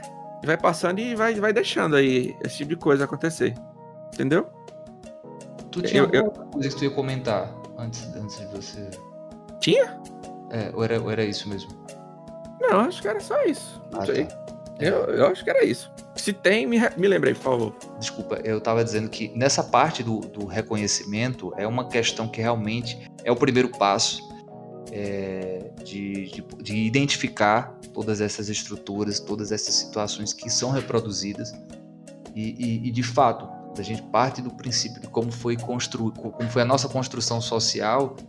Sim, sim, a gente tem uma, uma estrutura racista, nós crescemos numa estrutura racista e sim, somos racistas, mas creio, creio, creio eu que esse tipo de, de, de debate, quanto, quanto mais ele é amplificado, e acho que é essa a oportunidade que a gente está tá tendo aqui hoje, mano, é de cada vez mais a gente poder no nosso cotidiano é, tá fazendo esse tipo de, de reflexão das coisas que a gente reproduz involuntariamente, né? E Ailane, eu tenho, eu tenho até uma curiosidade, especialmente é, já que você também é, é, envolvida né, com, com essas questões de marketing, é, as mídias sociais. É, é muito... assim também para ela. Eu ia fazer uma pergunta. Para fazer informação. Sim, sim. Aí, não, é... perguntas, não. não, porque assim, a gente, a gente vê em uma empresa ninguém é, gostaria de ser taxado como racista, né? É, mas, e aí, obviamente, que é, é sempre importante as campanhas, é sempre importante, por exemplo, quando você vê uma apresentadora num jornal ser negra, é sempre importante esse, esse tipo de, de, iniciativas, né? Mas o que é que o, que é que de fato tu percebe assim das, das empresas? Tem, a, tem as empresas uh, que são que, que tem um movimento genuíno mesmo ou, ou é mais para não, não ser taxadas? Então, é, deixa eu complementar essa pergunta de Robson com a minha pergunta, que é mais ou menos a mesma coisa, mas é um pouco diferente. Tá.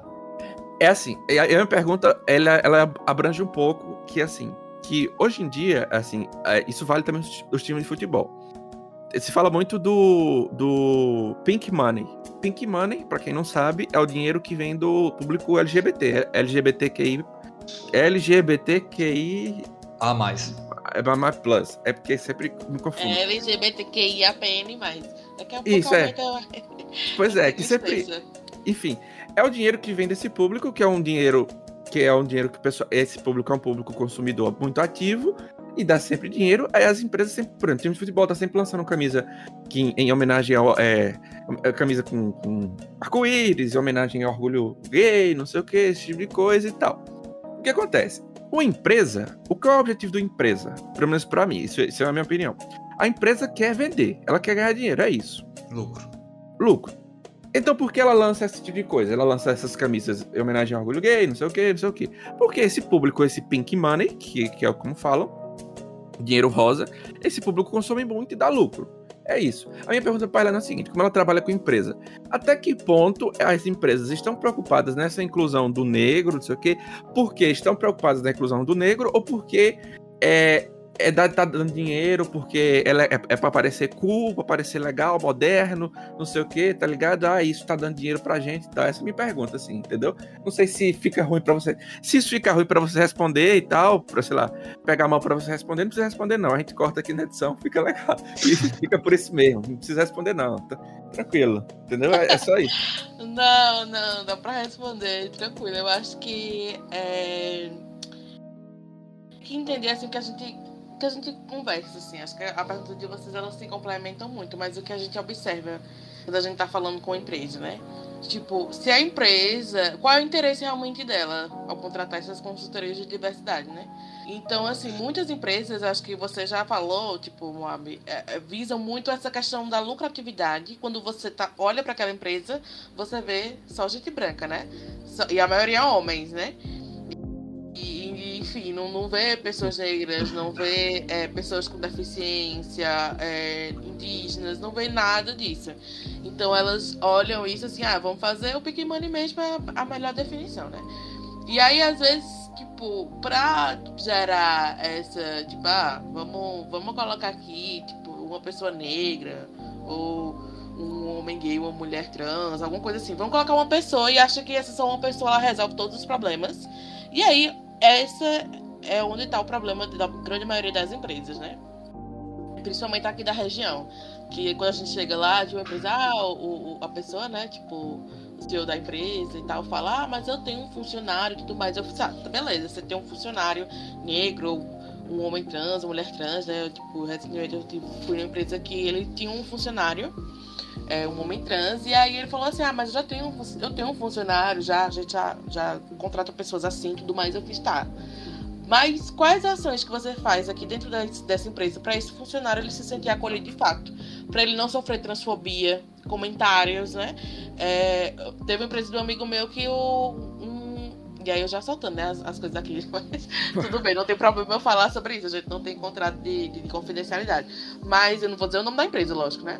Teve uma empresa claro, de um amigo claro. meu que ele falou assim que um funcionário dele tava escutando piadinhas, sabe? É, homofóbicas e tudo mais, assim. Não quis dizer quem era a pessoa. Lógico que ele não vai dizer quem é a pessoa. Ele vai ter medo, né? Tipo, de. Porque o que a gente pensa logo, se eu for dizer quem é, vão dizer que é mentira e vai ficar por isso mesmo. E aí é muito que a gente tenta combater dentro das empresas, né? Que a gente precisa ter uma. uma é, a gente fala muito uma dica para estudar com esses comitês de diversidade, né? Onde esse, essa questão de onde eles possam fazer essa denúncia, onde, onde eles possam é, esse comitê fazer ações dentro da empresa para poder conversar sobre isso com as outras pessoas que não estão inseridas nisso, né? Tipo, e aí pensar em processos seletivos também, é, um processo de equidade, de oportunidade, de reparação, né? Então acho que o primeiro passo na gente trabalhar com essas empresas é olhar qual é o interesse real dela nessas consultorias, o que é que ela quer. Elas visam o quê? Elas visam criar um, um processo equidade, né, como eu falei, de oportunidades e reparação, ou ela apenas pensa em utilizar dessas pessoas para limpar uma imagem negativa? Porque tem isso também.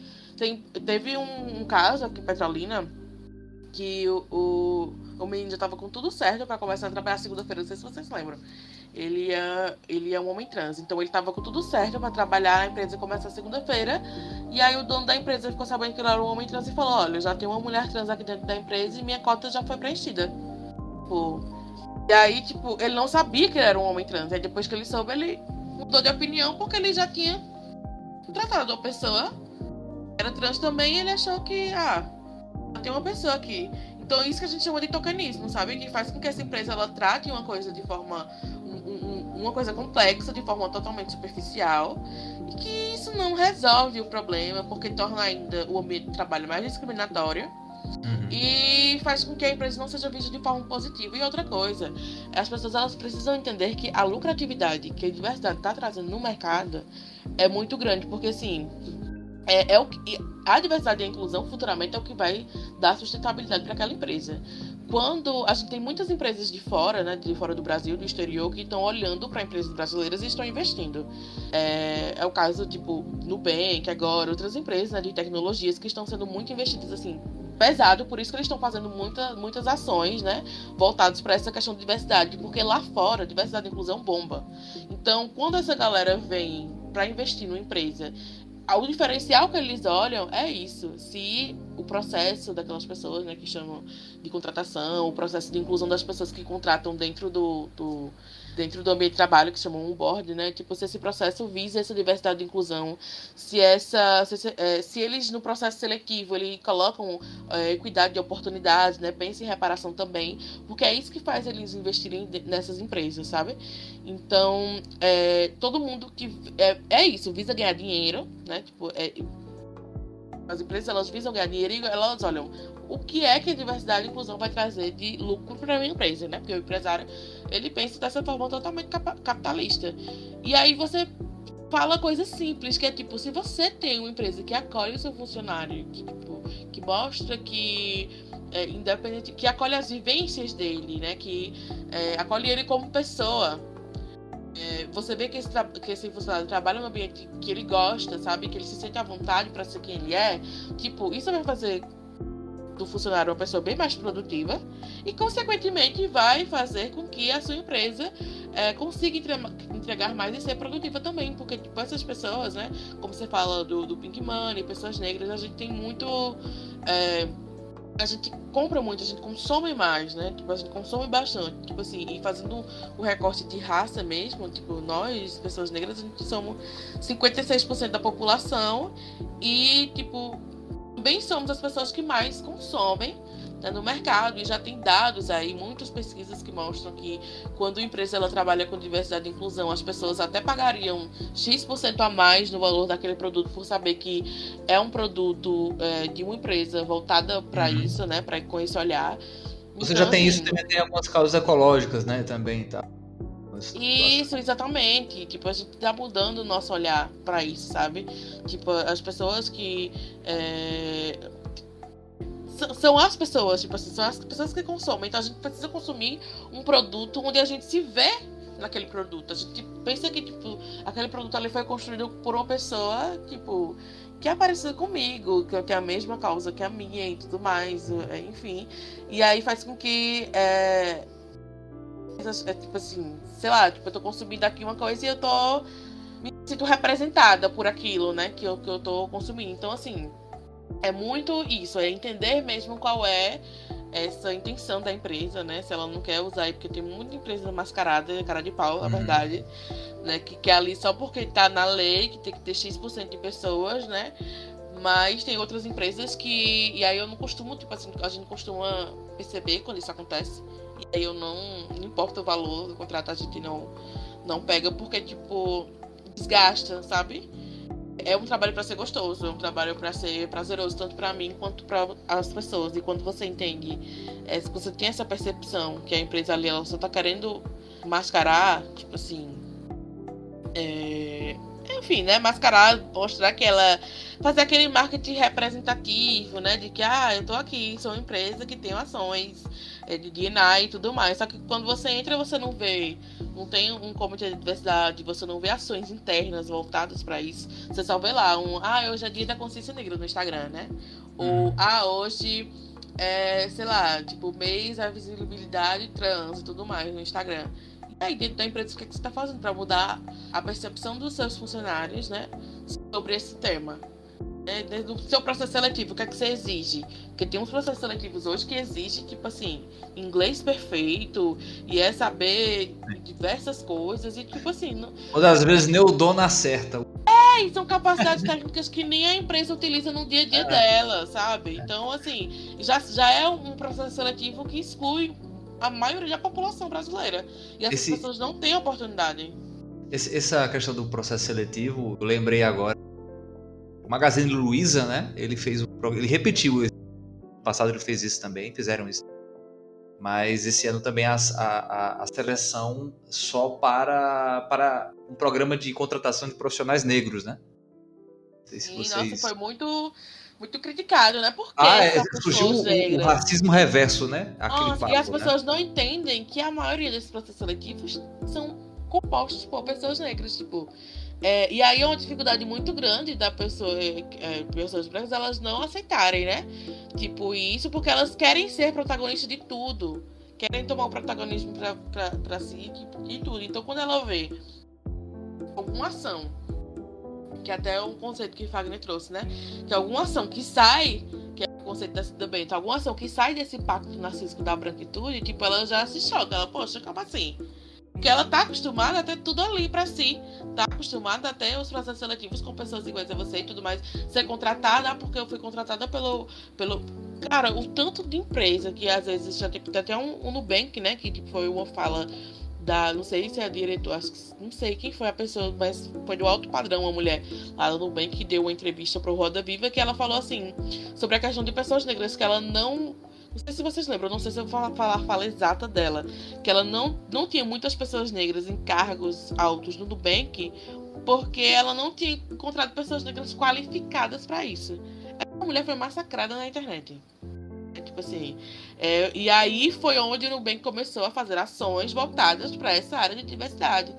E aí o que, é que acontece? Além disso, o Nubank começou a ter investimentos em empresas de fora, porque estavam vendo um movimento né, de contratação de pessoas negras para poder trabalhar ali naquele setor, é, para poder colocar em cargos é, em cargos altos e tudo mais. E aí começou a investir mais e o Nubank começou a investir mais nessa questão. É, isso, vai ser o Nubank. Essa questão de, de representatividade. Porque, tipo, como é que você fala isso? Um monte de pessoa preta qualificada no mercado que sabe tudo de tecnologia, é, de comunicação, de marketing. Tem pessoas incríveis, incríveis, incríveis, Sim. incríveis, só esperando uma oportunidade dessas empresas, né? Então, assim, é, é muito de, de, da gente tentar se ver nesses espaços, né? Porque quando a gente tá falando aqui da questão racial, tipo, nós somos os que mais consumimos, né? Tipo assim, é, e a gente não se vê na propaganda, a gente não se vê na publicidade, é, a gente sempre é, a, a, publicidade, ela antigamente, ela falando da publicidade em si, né, ela sempre se é, refletia várias características de determinados grupos e não adentrava na individualidade de cada um, né? ah, ah deixa, deixa eu citar uma situação que eu vinha refletindo. É, sabe quando você vai procurar um. Você entra numa loja de sapato, ah, eu quero um sapato na cor nude. Que cor é essa? Sim. Que cor é essa? Essa cor existe, essa cor nude? É, né? é, esse tipo de coisa, acho que é nesse, é nesse sentido também que você não, total, total, sabe? Exato, total. E aí, é, falando dessa, dessa publicidade, né? Que hoje a gente está tentando mudar isso no mercado, né? É, tipo, um exemplo que eu gosto muito de usar para as pessoas tentarem entender de como é que esses grupos que são, né? Esses grupos sociais mais, mais, mais, marginalizados eram retratados na publicidade antigamente. E ainda são, às vezes, né? Porque as pessoas, as empresas, elas estão correndo contra o tempo, né? Sabe que a galera agora desce o pau na internet da empresa, faz uhum. o, o boicote mesmo, então elas estão assim, meio. Viva Sleep Giants, né? É, elas estão correndo contra o tempo. Era um, um, um exemplo que eu gosto muito de utilizar é sobre é, pessoa gorda, que sempre retrata a publicidade, retrata como pessoa gorda, aquela que pessoa engraçada, né? Que sempre só com uma piada, engraçadão do grupo. O homem gay como aquele afeminado e tudo mais. Ou até o homem como o único provedor da casa, né? Tipo, sempre tem essas.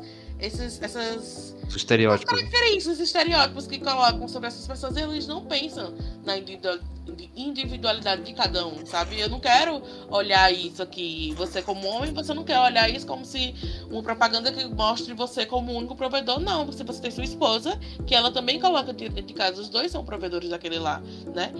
Então é, é, é, muito essa questão, sabe? Que a gente vai. Isso vai alterando a percepção das pessoas que olham esses grupos, né? Então, de sempre achar que tá ali uma pessoa gorda, que aquela pessoa é engraçada, sendo que a pessoa não é engraçada, mas como a publicidade ela reflete isso, as pessoas já criam esse estereótipo na mente, que aquela pessoa ali é, é engraçada, que, toma, que todo homem é afeminado.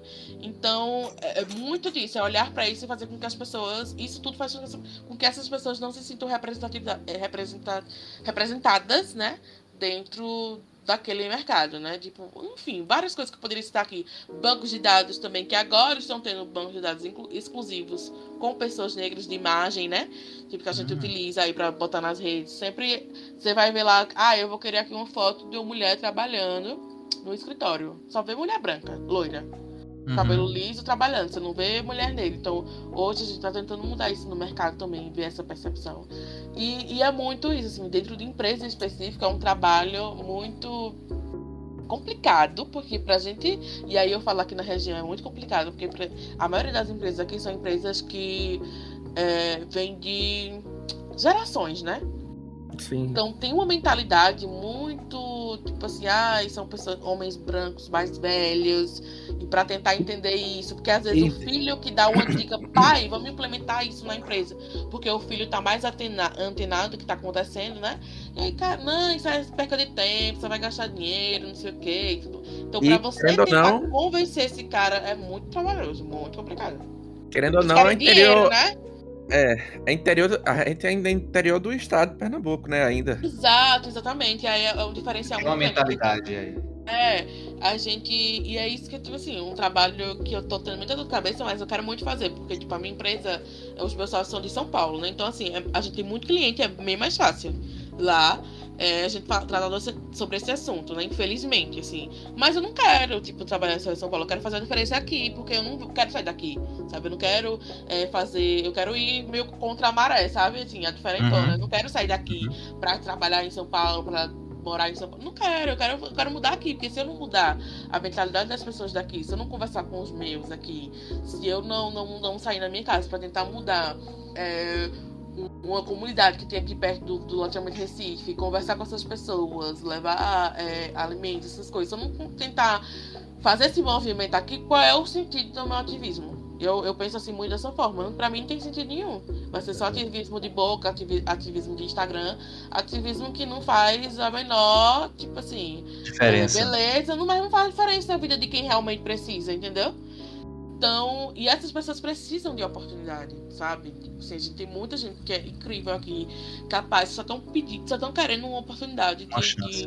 é, uma chance. E é injusto você ter que pegar essa chance e ir para outro local, porque aqui na sua região você não tem. A gente tem muita empresa aqui, muita gente com dinheiro para dar e vender, só que só precisa uhum. olhar mais um pouquinho para essa questão, né? Então, assim, era com isso, mas um trabalho de formiguinha, sabe? Uma, uma, uma, um seminário que você faz ali, que você fala sobre isso. Aí os alunos veem que são, que são estão em estágio nessas empresas. Aí, ó, vamos implementar isso aqui na empresa. Aí você conversa.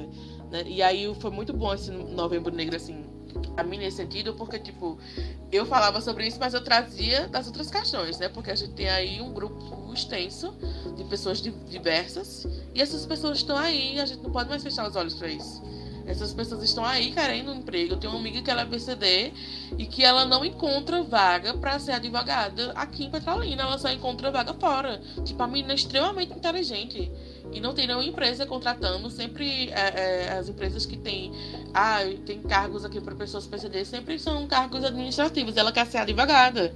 Porque ela passou no AB e ela quer trabalhar com isso as empresas não contratam, porque acham que, sei lá, tipo, tem esse pensamento totalmente capacitista, entendeu? Então é, é olhar para essa pessoa como ser humano, que essas pessoas são capazes, essas pessoas são muito inteligentes, essas pessoas estudaram bastante para estar tá, é, pra tá querendo esse cargo. Então, assim, é essa diferença que aqui dá muito trabalho mas com esse passo de formiguinha a gente pretende, assim, meio que transformar, né? Transformar isso. E não deixar que essas empresas utilizem do Pick Money, né? Como o Moab falou, só, só para poder lucrar e aí não, ter, não tem nenhuma pessoa da ciclo lá dentro daquela empresa, né? E tem as ações voltadas para isso. A gente quer trabalhar num ambiente que nos, nos fortaleça, né? Eu já passei muito. E aí, é uma coisa também, assim, só pra finalizar, né? Que eu gosto de falar muito. Mas tudo essa, todo esse, esse meio, esse meu. Essa, essa minha questão voltada para isso é porque eu já tive empresas aqui da região trabalhando que eu sofri muitas microagressões dentro daquele meio de trabalho, entendeu?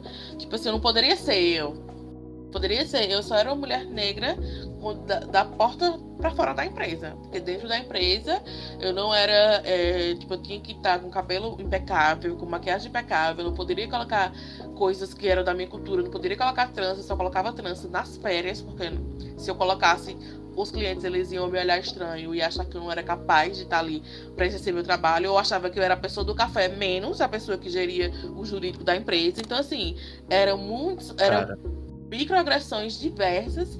E assim era muito complicado para mim inclusive acho que você vai saber onde eu trabalhava que eu vou fazer não sei acho que você vai mas se eu souber guardo para você.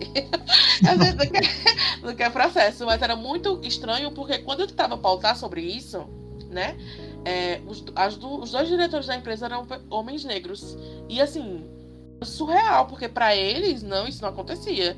E eu ficava, meu irmão, tu chega numa reunião para conversar com um cliente teu dono de uma empresa riquíssima aqui em Petrolina para tu implantar o teu produto lá. E quando tu chega lá, o cara pensa que tu é um, um, um vendedor.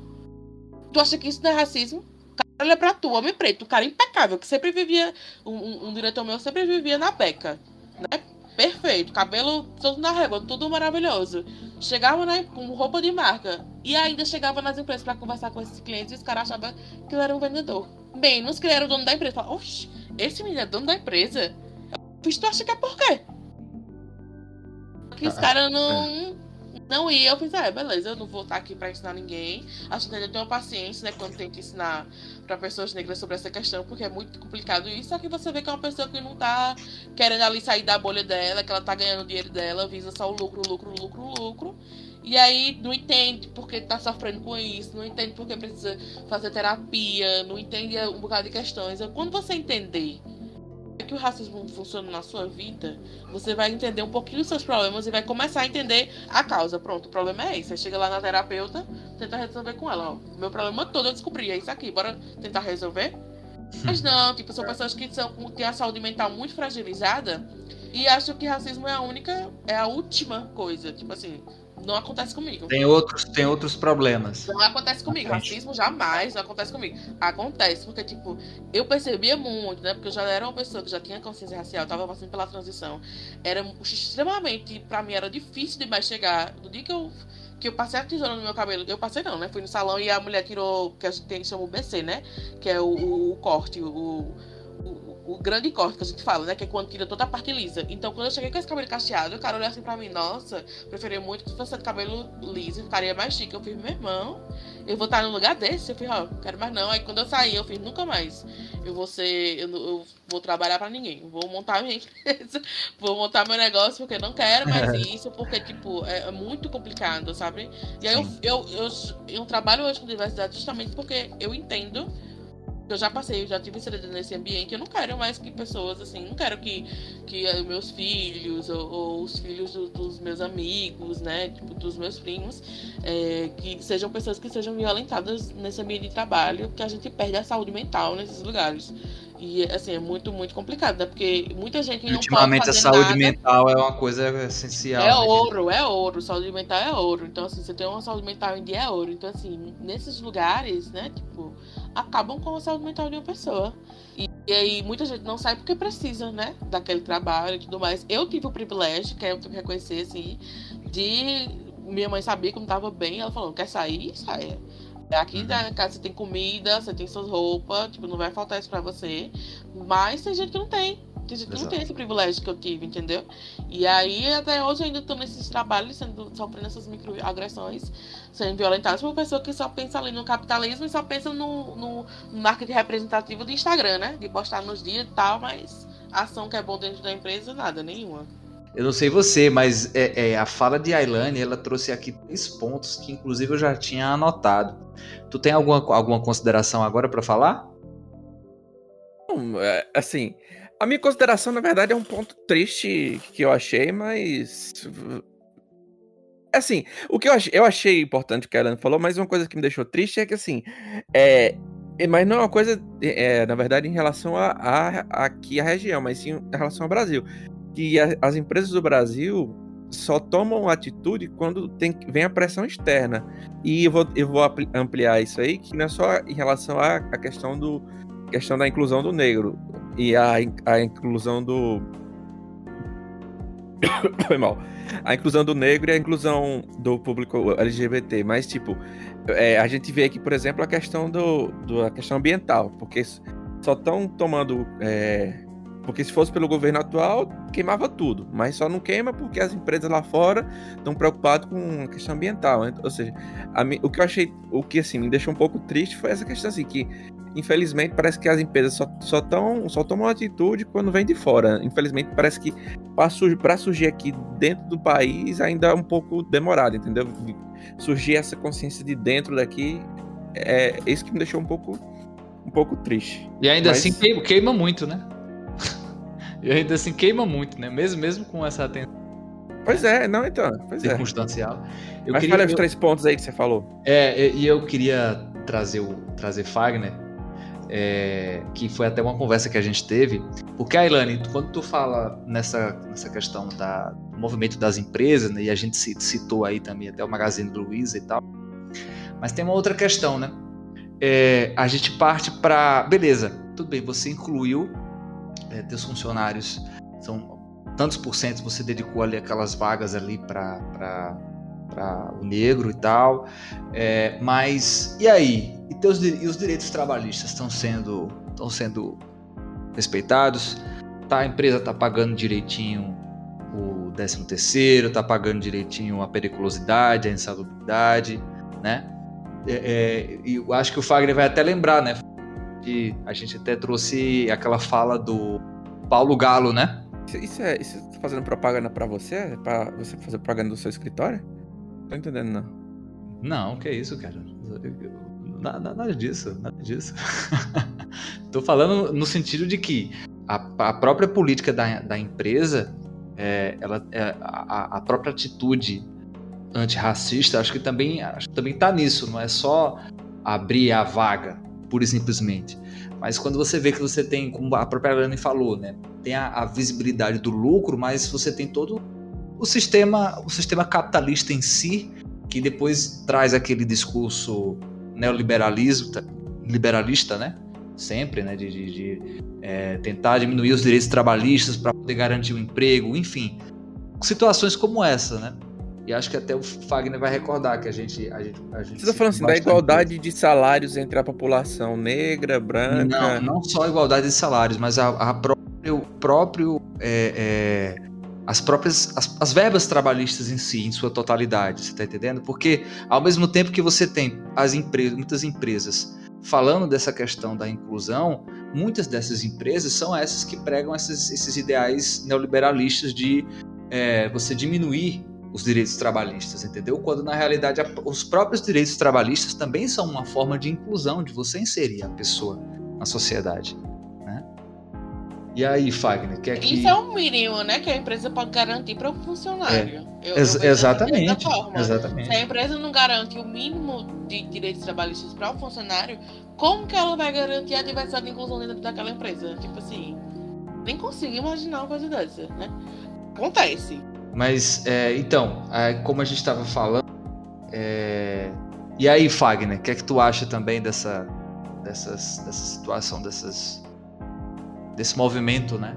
Que é, que é muito que é feito também né, para mostrar esse engajamento, mas e aí a prática no mercado, aí, o que, é que você acha? Certo. É, primeiro, vou fazer aqui uma fala que pode parecer até que se contrapõe que a Ilane falou, mas não mesmo, que ela também fez essa ressalva, né? É, primeiro que diversidade é uma coisa boa. E o mercado já se deu conta disso. Porque com diversidade você consegue atingir diferentes nichos né, de mercado. Então isso traz lucro, isso é. traz ampliação de negócio da empresa, né? Diversidade é bom.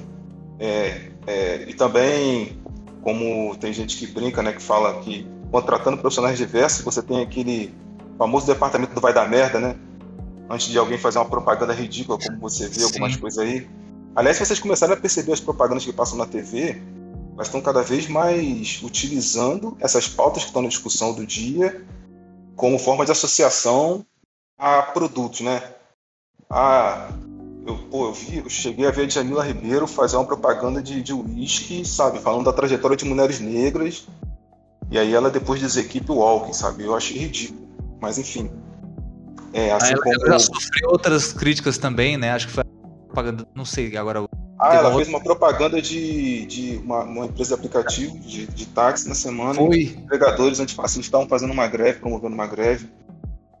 Isso. Enfim, cara, tem, tem muita coisa problemática aí e tem coisas mais sutis. Você vê uma propaganda de carro, né? Ó, oh, não sei o que, a, a, mulher agora ela é livre, papapá, seja livre, tem o um carro tal. Então, isso é um processo bastante perigoso, né?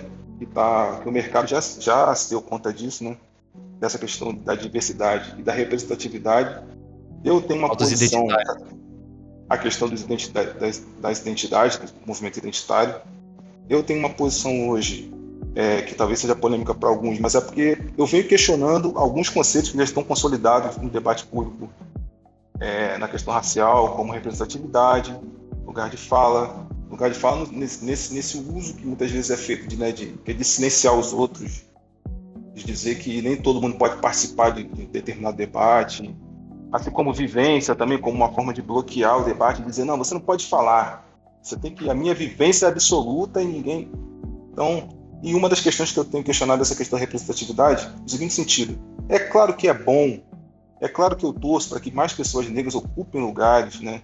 Isso ajuda a mitigar o racismo, a, a, né, a pelo menos a gente ter uma situação é, um pouco melhor. Assim como também eu acho que as pessoas negras ascendendo socialmente, crescendo, é, só a favor de pessoas negras ganhem dinheiro, né, que sejam, que tenham uma, uma vida boa, tenham uma vida confortável. Né? Não gosto dessa coisa de pretos no topo também, outra crítica que eu faço, né, de né, pessoas negras que começam, que ascendem socialmente e começam a ostentar, eu acho que elas reproduzem uma lógica, né? E um dia já as oprimiu, e aí não é essa questão de negros no topo, mas a ascensão social de pessoas negras é, é importante. Porém, é, eu cada vez mais penso que não adianta as mudanças individuais ou não adianta determinados programas né, é, isolados se não mudar a estrutura. Aí volta na questão que Robson estava puxando aí, que é a questão do uma empresa de aplicativos aí. Mas essa empresa é uma máquina de moer negro. Né? Essa empresa explora os entregadores, ela não reconhece os, os, os, é que essa, essa mesma empresa que, por um lado, faz essa propaganda que eu tenho certeza que, é, que a gente chama de social washing, né? que é você limpar a imagem pública da empresa. Né? Essa, essa mesma empresa investiu em propaganda na TV, sabe, colocando pessoas negras, dizendo, olha aqui, esse é meu trabalho, sou parceiro da empresa. Né? Então, coloca essa ideologia na cabeça das pessoas, né? dizer que você é empreendedor, que você é parceiro da empresa, né? para tirar a responsabilidade da empresa em relação a pagar direitos, a realmente reconhecer o vínculo funcional daquelas pessoas. Então, do que, que adianta? Você tem uma empresa que, por um lado, ela faz essa propaganda, né? ela, ela diz que vai ter um programa para pessoas negras, mas ela explora pessoas negras. Inclusive, fazendo um gancho aqui com. Não sei se vocês viram a questão do Enem, é, a questão do Enem de ontem, que ela falava, era uma questão que tratava de um escravo fugido. Assim, eu ia trazer isso. Mas... Eu ia comentar isso aí, viu, Fábio? Mas essa, essa, essa questão do. Essa questão fala, era tipo uma história, assim, um anúncio, na verdade, né, de um escravo fugido. E que da última vez que ele tinha sido visto, ele, tava, ele tinha se empregado em, alguma, em, alguma outra, em algum outro local e, claro, no final tinha uma recompensa se alguém encontrasse esse escravo, prendesse e tal, entregasse ao dono. E aí as opções lá, entre as opções, a, a, a, a pergunta era sobre, as, sobre onde é que poderia ser identificada aí uma estratégia de resistência à, à escravização, né? É, e aí a resposta era criação de relações de trabalho. Eu fiquei pensando assim, eu falei, pô, então quer dizer uma pessoa escravizada porque fugiu, né? E aí encontrou emprego em outro lugar. Olha, olha o nível de ideologia que isso tem, né? Isso quer dizer que a pessoa então, ela, ela não, ela não deixou a condição de escravizada, né? Formalmente falando.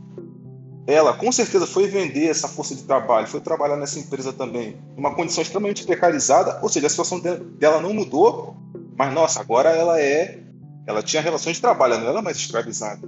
Né? E aí eu lembro de uma fala do Paulo Galo, falando sobre essa questão da precarização do trabalho, de você tentar, através de ideologia, mascarar a exploração. E aí a gente vai falar, tem que falar de pessoas negras, porque são as pessoas negras que estão na base dessa exploração, sua maioria, são elas que estão ocupando esses subempregos. Ele está falando o seguinte, pô, hoje em dia, cara, é meio demodê, tá meio fora de moda. É, um dono de empresa falar que vai chicotear alguém, vai, né, que vai forçar essa pessoa a trabalhar. Hoje em dia, sabe o que é mais fácil? É mais fácil ele entregar os esporte na mão do próprio trabalhador e dizer: agora você é mercado. Você agora é um parceiro da empresa. Né? E aí ele diz: quanto mais você trabalhar, mais você vai conseguir oferir renda e vai conseguir crescer. Né? Você vai fazer seu próprio horário, né? que é uma grande bobagem. Quem, quem faz o horário do trabalhador são as dívidas. Né? E aí o cara vai trabalhar 13, 14 horas por dia para tentar tirar algum dinheiro e nessa ilusão de que ele não, eu não sou funcionário, eu sou empreendedor. Mas ele não tem apoio para a manutenção do veículo que ele utiliza. Se ele se acidentar, ele está na merda, porque ele não tem nenhum amparo né, é, ele possa trabalhar, ele não tem férias, ele não tem décimo terceiro, ele não tem nada. Mas assim, mas agora ele é livre. Então essa ideia é, é, da representatividade era, voltando ao ponto aqui, é uma ideia que pode ser perigosa. Né? Eu acho que a representatividade ela é um início de uma mudança, ela pode significar uma, uma inserção de pessoas negras, aí se começar a trabalhar uma mudança. Mas dizer que ter pessoas negras né, é, em determinados espaços, isso acaba com o racismo, aí é um grande problema. Né? Até que eu estava conversando com o Robson em relação a, a Pô, é claro que é, que, é, que é bacana você ver uma apresentadora de um telejornal, do principal telejornal do país, ser uma pessoa negra. Pô, bom para ela, cara. Parabéns para ela, porque ela é uma pessoa competente no que faz, trabalhou, se esforçou, cresceu dentro da empresa e alcançou aquele posto. Mas sei lá, será que isso muda a realidade das pessoas negras? Claro que é, é um exemplo. Claro que as meninas negras, as pessoas negras, podem olhar para ela, se espelhar e ter como exemplo de alguém que, que, que avançou, que cresceu. Mas isso não muda a realidade da maioria, sabe? Será que muda a realidade da, da população negra? Você enegrecer uma emissora como a Rede Globo? Será que é isso que vai mudar a realidade da pessoa, das pessoas negras? Uma emissora que é estruturalmente racista? Mas só que eles, é, é, a, a, a, o sistema econômico, as empresas, elas têm sistemas de monitoramento, né? Elas percebem que essa questão da diversidade ela está disseminada no debate público, as pessoas estão falando sobre isso. Pô, gente, não precisa ser nenhum gênio para saber que essas produtoras de conteúdo, né, esses, esses serviços de streaming, muito do conteúdo que eles produzem é baseado em pesquisa, em algoritmo, sabe? perceber que tipo de assunto está tá, tá, é, tá com bastante alcance, não só na hora de, de, de, pensar o conteúdo, mas também na hora de lançar. Então está tudo dentro de uma estratégia. Então é, é só. Eu acho que representatividade é importante, mas há de se ter um cuidado porque representatividade virou uma mercadoria. Virou uma forma de você explorar nichos de mercado, de você abrir mercado né, de você é, fazer também uma, uma, criar uma nova imagem da sua empresa. Então, é, esse é o cuidado aí que é necessário na hora de se falar sobre isso. Eu, eu não sou um grande entusiasta da representatividade assim, de forma é, escancarada. Assim. Eu tenho um pé atrás e observo. Eu acho que tem que, tem que se fazer essa ponderação aí. Exato, exato. Tem essas, essas nuances, né? Esses, de, esses detalhes aí, tá atento. As, as notas de rodapé, que nem, nem sempre a gente consegue perceber na, de cara, né? Moábio, eu tava. Oi. Eu tava, você deve lembrar, a questão da que o povo brasileiro é tido como um povo, povo pacifista e tal, mas a gente sabe que durante a nossa história também tiveram muitas resistências, muitas revoltas, muita violência, e nós, nós somos um, um povo forjado né, também pela violência. É, mas eu estou falando isso porque eu estava vendo um, um, levantamento que é, diz que nos Estados Unidos 10% da população é negra ou se declara negra. Né? E a gente vê que lá, aparentemente, parece. É, é aparentemente parece, né? É, a população negra é mais, é mais mobilizada, né? A gente, a gente vê, por exemplo, é, até na, na nos, nos, movimentos que, que se sucederam após o, o, assassinato brutal de George Floyd, né? Foi uma coisa assim, foi um, um prático, foi um levante, né? Foi um levante mesmo aquilo. E aqui no Brasil, quando a gente vai comparar algumas situações, é, não sei, tem alguma alguma espécie de passividade, o que é que tu acha? Né? Assim, eu tô Sim, trazendo é... debate também porque quando a, a, eu, eu, falei daqueles três pontos a gente podia tirar da fala de Ailane, e um ponto que ela falou quando ela cita é, sobre o, o, proprietário da empresa, né, que é negro, mas não consegui visualizar a própria prática dele, né, racista enquanto negro, é, tem, eu, eu, às, às vezes parece que tem algumas pessoas que, que, que têm vergonha da cor. Não sei, tem, será que tem alguma, alguma lógica nisso? Não, essa é uma pergunta que eu tava querendo fazer pro nossos convidados aí. Porque assim, é, pelo que eu entendo, nos Estados Unidos você ou você é negro ou você é branco. Assim, claro, você tem os latinos, você tem não sei o quê, mas você se você nasceu nos Estados Unidos, você é negro ou você é branco. Ou tem... tem as denominações aqui, né, que a gente Aqui no Brasil não. Aqui, por exemplo, você vai, você vai se inscrever pro Enem. Aí você vai lá botar raça, né? Primeiro tem esse negócio de raça, mas, assim, mas enfim. Aí você bota lá raça, aí lá, você clica lá, você tem. Sou branco, sou negro, sou é, pardo, não sei, aí tem esse tipo de coisa. É, é, a minha pergunta é essa, assim. Aqui no Brasil, por exemplo, que é um país que a gente tem. Um, a maioria da população é negra. É, mas, assim, você acha. A minha pergunta é: o negro aqui no Brasil tem certo um receio de se identificar como negro? Como é isso, assim, mais ou menos? Porque tem essa tem assim, ah, não sou negro, sou moreno, sou sou pardo, sou, sabe? É esse tipo de coisa. Eu, eu queria saber a opinião de vocês sobre isso aí. Entendeu? É essa questão. Porque eu não vejo isso, por exemplo, nos Estados Unidos. Nos Estados Unidos, não. O cara se identifica como negro, sou negro. E às vezes pessoas que, por exemplo, aqui no Brasil, se você olhasse, lá nos Estados Unidos você vê pessoas é, é, negras lá nos Estados Unidos que, se fosse aqui no Brasil, você nunca diriam que eram negros. Eu digo assim, pelo tom da pele, né? Lá nos Estados Unidos. Aqui no Brasil, não, pô, esse cara não é negro, não. Esse cara é, sei lá, esse cara é pardo, esse cara é moreno, sabe? Não é negro. Aqui no Brasil, pessoas só consideram um cara negro, negro, uma pessoa com a pele bem escura, entendeu? Eu queria saber como é, o que é que vocês acham disso aí, como é que é isso. O que, essa, como é que foi isso aí? Eu, eu, essa é uma dúvida minha mesmo, assim, que eu não sei como. Se fizesse essa pergunta para mim, eu não saberia como responder. É uma dúvida que eu queria que vocês tirassem para mim. É, é, essa questão. Eu acho que o Fagner vai falar melhor sobre isso, né? É, mas, assim, só para introduzir mesmo o assunto e iniciar.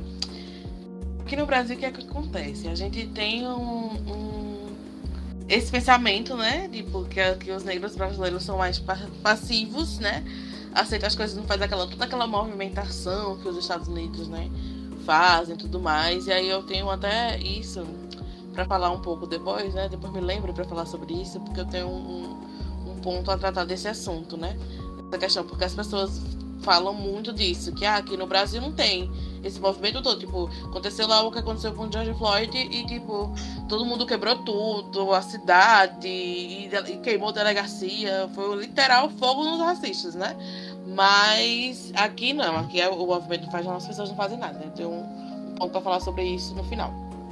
É, sobre essa questão, tipo, aqui no Brasil assim, a gente, tipo, se implementou, tem um reflexo do, do mito da democracia racial, né? Tipo assim, que foi implantado no Brasil é, desde o do período escravocrata, né, tipo pós, né, abolição também, que tem como principal objetivo colocar, é, implantar a ideia que no Brasil não é racista, não tem, não tem racismo no Brasil, né, a gente não é um país racista.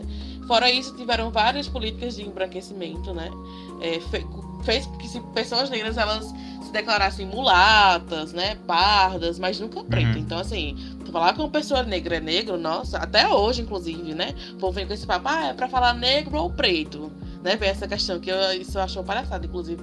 Já abusei dessa, dessa pergunta, o povo fica fazendo, ah, é, se fala negro ou preto, porque, tipo assim, não, não, não existe isso. Então, sempre tem essa, essa questão dessa política de embranquecimento que foi implantada desde essa época, fez com que as pessoas negras não se, se, se, declarassem como pretas de fato, né? Porque era horrível. Sempre que assim, ah, você não é negra, você é morena. Jamais. Não sua cor. É morena jambo. É, é isso e aquilo. Tipo, então, morena jambo. É, tem todas as nominações, né? Denominações. Então tudo isso contribuiu para que hoje as pessoas realmente questionem ou tem a sua própria negritude questionada, né? Tipo, a gente vê pessoas negras de pele clara que não se reconhecem como pessoas negras, ou até é, outras pessoas é, negras, né, de, de, de, pele mais escura, né, e que falam, ah, você, que falam, tipo assim, que falam que a, pessoa que ela, porque ela, por ela ter a pele é, negra mais clara, ela não é negra, enfim, validam, né, essa negritude. Então, eu acho que tem uma fala também, pra gente assim, contextualizar isso, eu acho que tem uma fala do Hamilton Mourão, né, o vice-presidente, o nome, é a pessoa que não sabe o nome do, do povo. É Hamilton Mourão, né, Mourão? É, é isso mesmo. Lembro no dia da consciência negra do ano passado, eu acho. Salvo engano, foi do ano passado, que ele falou que no Brasil não existe racismo, né? Que a gente não existe racismo. Isso. Ele diz, eu digo pra vocês, eu lembro até da fala dele, não, gente. Eu digo pra vocês que, com toda tranquilidade, que não existe isso aqui. Existe. Né? E aí, racismo é racismo em qualquer lugar, sendo aqui ou lá no, nos Estados Unidos, só que aqui no Brasil ainda é mascarado, né? Tipo, ainda é uma, é uma questão. Foi tanto mascarado que as pessoas elas não. As pessoas negras elas sentem essa dificuldade, né, de se reconhecerem. E acontece quando, como eu falei, desse, desse gestor, né, que eu tive, que ele próprio reproduzia o racismo, né? Porque, tipo, é, é tão, tem tão um apagamento histórico disso, né? As pessoas tanto não querem falar desse, sobre esse assunto, esse mito, né, da democracia racial, de que todos nós somos iguais e tudo mais, que tem essa dificuldade, né? Tipo, tanto que, como eu falei pra vocês, tipo, eu não tinha uma consciência racial antes. Tipo, a gente nasce preto, a gente sabe que é preto, só que é pra daqui que a gente entenda o que é o racismo, que a gente vive aquilo, é um processo, sabe? É um processo, e é um processo que quando cai a ficha é totalmente adoecedor. Assim, é, é um processo uhum. totalmente adoecedor. Eu falo às vezes assim, que, nossa, como que tem pessoas que conseguem estar assim, totalmente alienados com essa questão, né? Porque eu fico besta. Então aquela pessoa tá vivendo microagressões constantemente e não tá ligando. Como é que a pessoa consegue não ligar para isso? Então quando você tem consciência racial, você não consegue desassociar uma coisa da outra. Então essa percepção é, disso, né, do, do, racismo aqui no Brasil, vem muito dessa questão desse, do mito da democracia racial, né, das pessoas elas sempre serem colocadas como pardas, como mulatas e tudo mais, e não serem colocadas como pessoas negras, né. E aí vem toda a questão que eu acho que o Fagner vai falar melhor do que eu, que vem toda essa questão de colocar isso né, no censo do IBGE, que pessoas negras são pessoas pretas e pardas, toda essa contribuição aí da da franquia negra brasileira, né, com Sueli Carneiro e os demais, Abdias Nascimento, sobre essas questões, né, que fizeram com que a gente é, começasse a olhar mais para isso e ainda é muita dificuldade, né, tipo, lá na Influência Negra eu recebo diariamente, gente, se eu abrir aqui o, o, o mensagens, vai estar uma mensagem de alguém perguntando o que é que eu acho que ela é ela é negra. E é muito complicado responder uma coisa assim, sabe? Porque, uhum. tipo, é, é muito de, disso aqui no Brasil. Tipo, lá nos Estados Unidos é como você falou. Se você é lá, porque, tipo, eles têm. Ah, eu não vou saber falar direito. Mas lá eu acho que ele tem. É, tipo assim, Fagner me complemento, pelo amor de Deus. É alguma coisa do sangue, né? Tem um nome. É, tem um nomezinho pra isso. Que é... É, é one drop, é lá, lá você tem uma gota de sangue negro, você Isso, é considerado negro. Você é, exato, é uma gota de sangue, exatamente. Tem essa questão, né? E aqui no Brasil a gente tem muito sobre o, colorismo, acho que sobre muito sobre, acho que não sei se vocês pautaram no episódio de vocês sobre identidades, né? Que, que são coisas totalmente diferentes. É você se reconhecer, você entender sobre o colorismo, você entender todas as identidades também brasileiras. Acho que tem muito isso e acaba confundindo muito, porque a gente é um país totalmente miscigenado, né? Então vem aí de uma, de uma política de embranquecimento que foi é, feita através de estupros, né, gente? Não pode falar outra coisa senão isso, assim, são fatos, né? Eu lembro de, de, Ana Maria Braga, acho que esse ano, no começo do ano, falando, ah, o país é miscigenado, tem até uma música, né? País miscigenado, maravilhoso. A miscigenação é uma coisa maravilhosa. Não, a miscigenação veio do, de estupros das nossas ancestrais. Então, assim, é, é, um período muito cruel e a gente fica enaltecendo isso como se fosse. E aí você vê pessoas hoje que não se reconhecem, que reproduzem é, racismo. Sabe, sabe o que é interessante, Ailane? É, é, por exemplo, as pessoas esquecem. O, o país é miscigenado, mas esquece que é, os negros foram tirados de suas terras, lá da África, colocados num navio viajando semanas em condições subhumanas para serem jogados aqui num país onde não iam ter qualquer tipo de dignidade. E aí, ah, hoje sim, hoje agora nós somos uma miscigenação.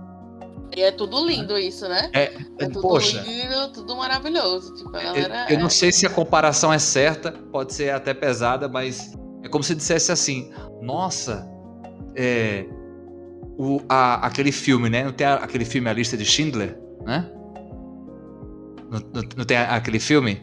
A, a Lista de Schindler? Esse, é, é, o nome é esse mesmo, né, Mab? É a Lista de Schindler, sim. Pronto. É como se dissesse assim: Nossa, que filme maravilhoso. Se não fosse o nazismo, não teríamos esse belo filme. Porra! É verdade, é uma comparação, na verdade. É, uma boa... é. É, é, uma boa comparação é... pra uma situação ruim. E, é. Mas é, é, é isso, tipo assim, não, é essa falta de percepção, sabe?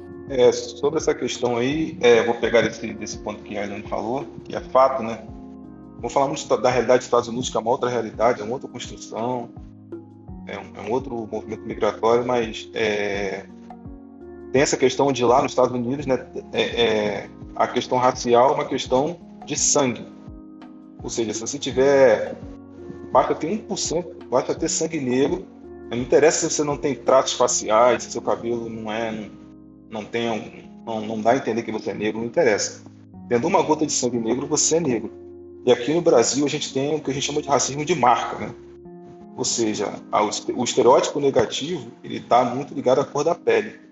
E aí, obviamente, quanto mais negro, né, pior vai ser essa situação, essa condição. Não querendo desmerecer o sofrimento das pessoas que são negras, mas têm a pele mais clara, mas é, essa é a tendência, né? É, historicamente, não vou me aprofundar nisso, mas existe estereótipo ligado à palavra negro desde a origem, né, que é uma palavra de origem africana. E às vezes também algumas pessoas fazem essa discussão aqui no Brasil, se é melhor chamar de negro, de preto. Tem um vídeo, não sei se vocês já viram, de um, de um cara, não sei se ele é senegalês, ele falando que, é. não deveria chamar ninguém de negro, só deveria chamar de preto, porque negro está é, ligado a uma série de estereótipos negativos e tudo mais. Mas só que talvez, né, nos Estados Unidos, por exemplo, né, chamar alguém de niga, a não ser que seja entre nós negros mesmo, né, mais niga e tal, aquela Uma coisa da ofensa, né? intimidade. Oi? É uma ofensa bem grande, né? É uma ofensa, é uma ofensa chamar alguém de Até niga. chamar alguém de, de black lá é uma ofensa, né? Não, se você chamar de black man, esse seria, seria o termo mais politicamente correto, né? Não, porque assim, o termo lá, é politicamente correto, é African American, né? Não, África mas Americana. esse Black, eles chamam. Tem até uma música assim, só desculpa, Fagner, por te, te- Tá. Da Doja Cat, que tem muito niga e tem gente que às vezes foi um away, gente, no TikTok, assim, eu das redes sociais, né? Um away no TikTok porque tinha pessoas brancas falando a palavra niga. E aí, tipo assim, nossa, foi uma briga, viu, lá nos Estados Unidos sobre isso. A Anitta até foi cancelada, inclusive, né, por um momento pelos twitteiros americanos, porque ela cantou a música no Spotify ou no, no aplicativo, né, no TikTok de vídeo, e ela falava essa palavra. Então, assim, é, é uma ofensa bem, bem grande, né? E aí fica o questionamento, Anitta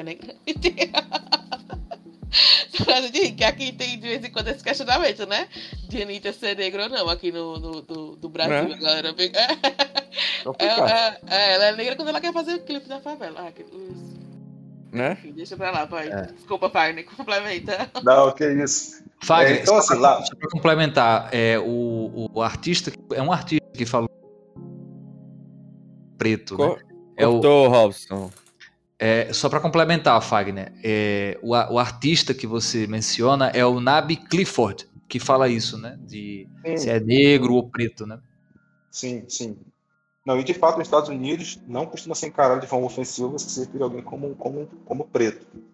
Né? É, e no Brasil, o movimento negro pegou essa palavra exatamente que estava associada ao estereótipo negativo e ressignificou essa palavra né? para a construção de uma identidade positiva relativa a pessoas negras. Então, eu não tenho nenhum problema em usar negro, de vez em quando surge essa. é uma falsa polêmica, diga-se de passagem, deve chamar de preto ou de negro.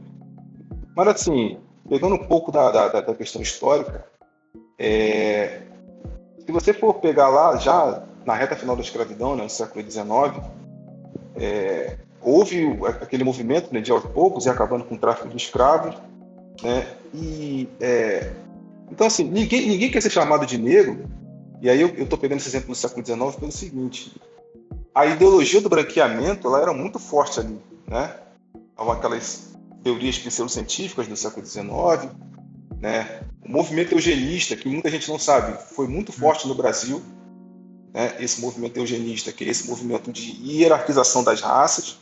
Sim. Também nesse mesmo nesse mesmo momento estava acontecendo a partilha da África da Ásia, né? Que a gente estuda na escola, e exatamente essa nova expansão europeia imperialista invadindo países da África e da Ásia, né? É, chegava a se falar do fardo do homem branco, né? Porque o homem branco seria o ápice da civilização da, da- da humanidade e ele ia levar então esse modelo de civilização a esses povos então que estavam num estágio é, um estágio primitivo, estavam num estágio anterior de humanidade, né? Então assim ninguém queria como é que você vai vai vai é, querer ser associado a uma coisa tão negativa? E aí houve esse, a, a, o estímulo à imigração, né?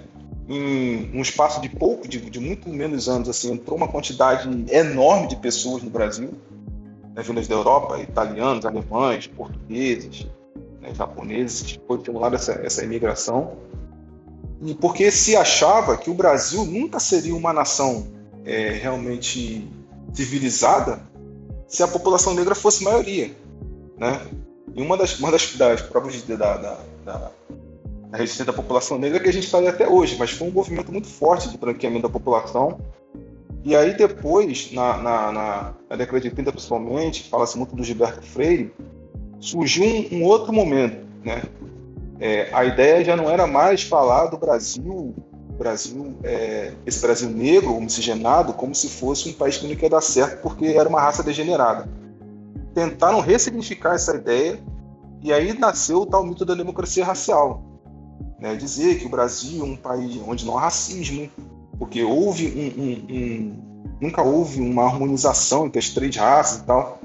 E é curioso até nesse exemplo que a Ellen deu do Mourão, né? Se não existe racismo no Brasil, por que, que as pessoas não querem ser reconhecidas como negros, né? Por que, que é tão problemático? E aí, um, um, é, um pouco depois... Olha, olha o cara da Fundação Palmares, né? Aí, cara, esse cara aí, pra mim, ele já ultrapassou todos os níveis, porque ele, ele é um palhaço, ele é um, ele é um clown, ele quer chamar atenção, eu já não. Eu já nem considero mais o que ele fala, sabe? Embora eu tenha. Eu fique extremamente irritado com as coisas que ele fala, mas eu não, nem levo ele a sério mais, assim. Porque o que ele fala, nem, nem pessoa, nem, nem skinhead aí, supremacista branco, tem a cara. Tem coragem de botar a cara pra falar o que ele fala.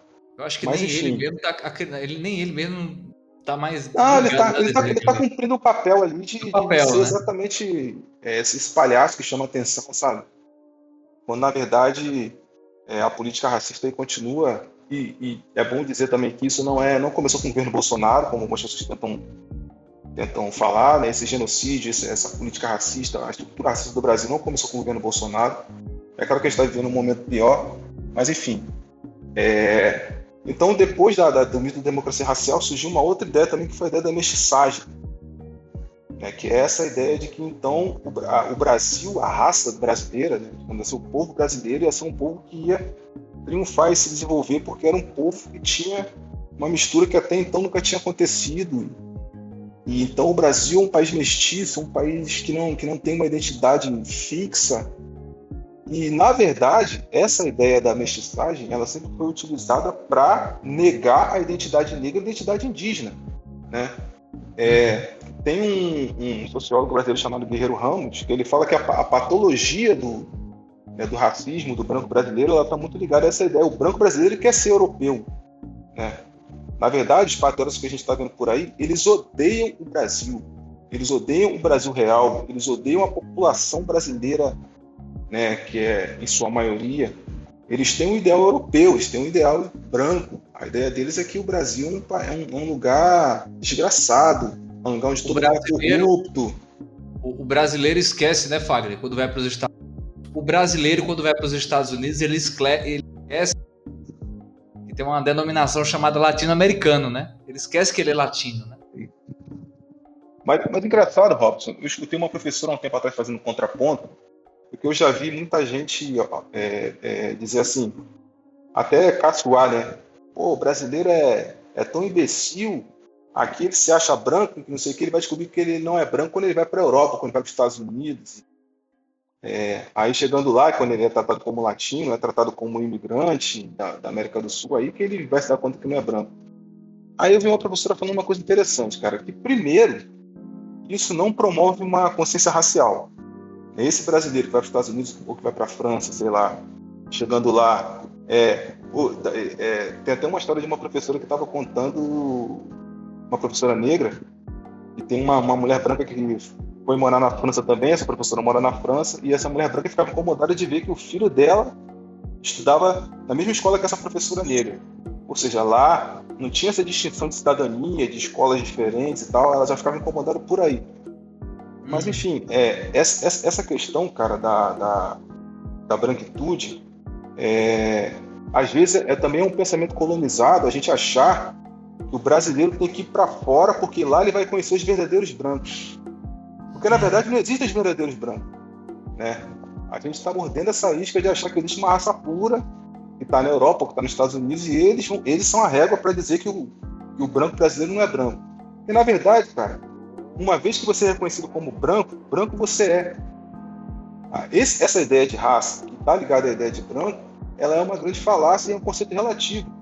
Né? Tem pessoas, a gente nem precisa sair do país para entender isso. Né? Você vai ver que tem pessoas que aqui na região Nordeste são tidas como brancas, de repente, se elas forem para o Sul, para o Sudeste, elas vão ser tidas como brancas. Né? Mas É. o que importa é que aqui no Nordeste, nessa realidade, elas usufruem do privilégio do ser branco. O ambiente dela, né? Então, uma vez branco, branco é. Não importa se ele não é branco nos Estados Unidos. Importa que no local onde ele está, ele usufrui desse privilégio do ser branco. Né? Aí, só para terminar essa minha fala aqui, eu, tô- eu lembro de uma história também bem bizarra de um amigo meu aqui da região, só que ele é descendente de japoneses, né? E os pais dele são japoneses mesmo, nascidos no Japão e tal. E aí, ele foi, uma época, ele foi morar em Londrina, que é uma cidade lá no Paraná, que tem uma colônia japonesa muito grande. E aí ele disse que ele foi discriminado pela comunidade japonesa de lá, porque ele era nordestino. Olha que loucura. O cara é japonês puro, mas simplesmente por ser nordestino, ele ia jogar bola lá no, no clube dos japoneses, lá, não sei qual a associação lá, e o pessoal discriminava ele por, por ele ser nordestino. Então, assim, veja que essa ideia de raça é uma ideia bastante fluida também, porque é uma bobagem no final, no final das contas, né? É, é uma coisa então, totalmente sem lógica, né? Não tem Totalmente tem sem lógica. Mas aí, quem, quem usufrui do privilégio de ser branco num determinado contexto, branco é. Certo? Mas aí, é, é, não sei se eu consegui responder a questão do, do, do Moab, é que ninguém quer ser tratado como negro. Né? No Brasil, o brasileiro tem dificuldade de se reconhecer como negro porque tem uma série de estereótipos negativos. Né? Tem, eu já vi mãe dizendo para a filha, ou, ou parente dizendo para um, um primo, para uma sobrinha, pô, não, você não é tão preta assim. Na verdade, tem ali um instinto até de proteção. Eu sei que é ignorância, mas para que, que você vai assumir esse fardo de ser negro? E aliás, né, nem, nem todo mundo tem essa, tem essa a condição de carregar essa honra, mas enfim, é, é um, pode parecer um fardo para muita gente. Num país tão racista como o nosso, num país em que as pessoas negras são, são tratadas dessa forma, de uma forma tão desumana, vocês não querem carregar esse fardo. Mas um também. de proteção, né? Sim, sim. É, a pessoa quer livrar alguém de, ser tratado de uma determinada forma, né? Por se assumir como negro.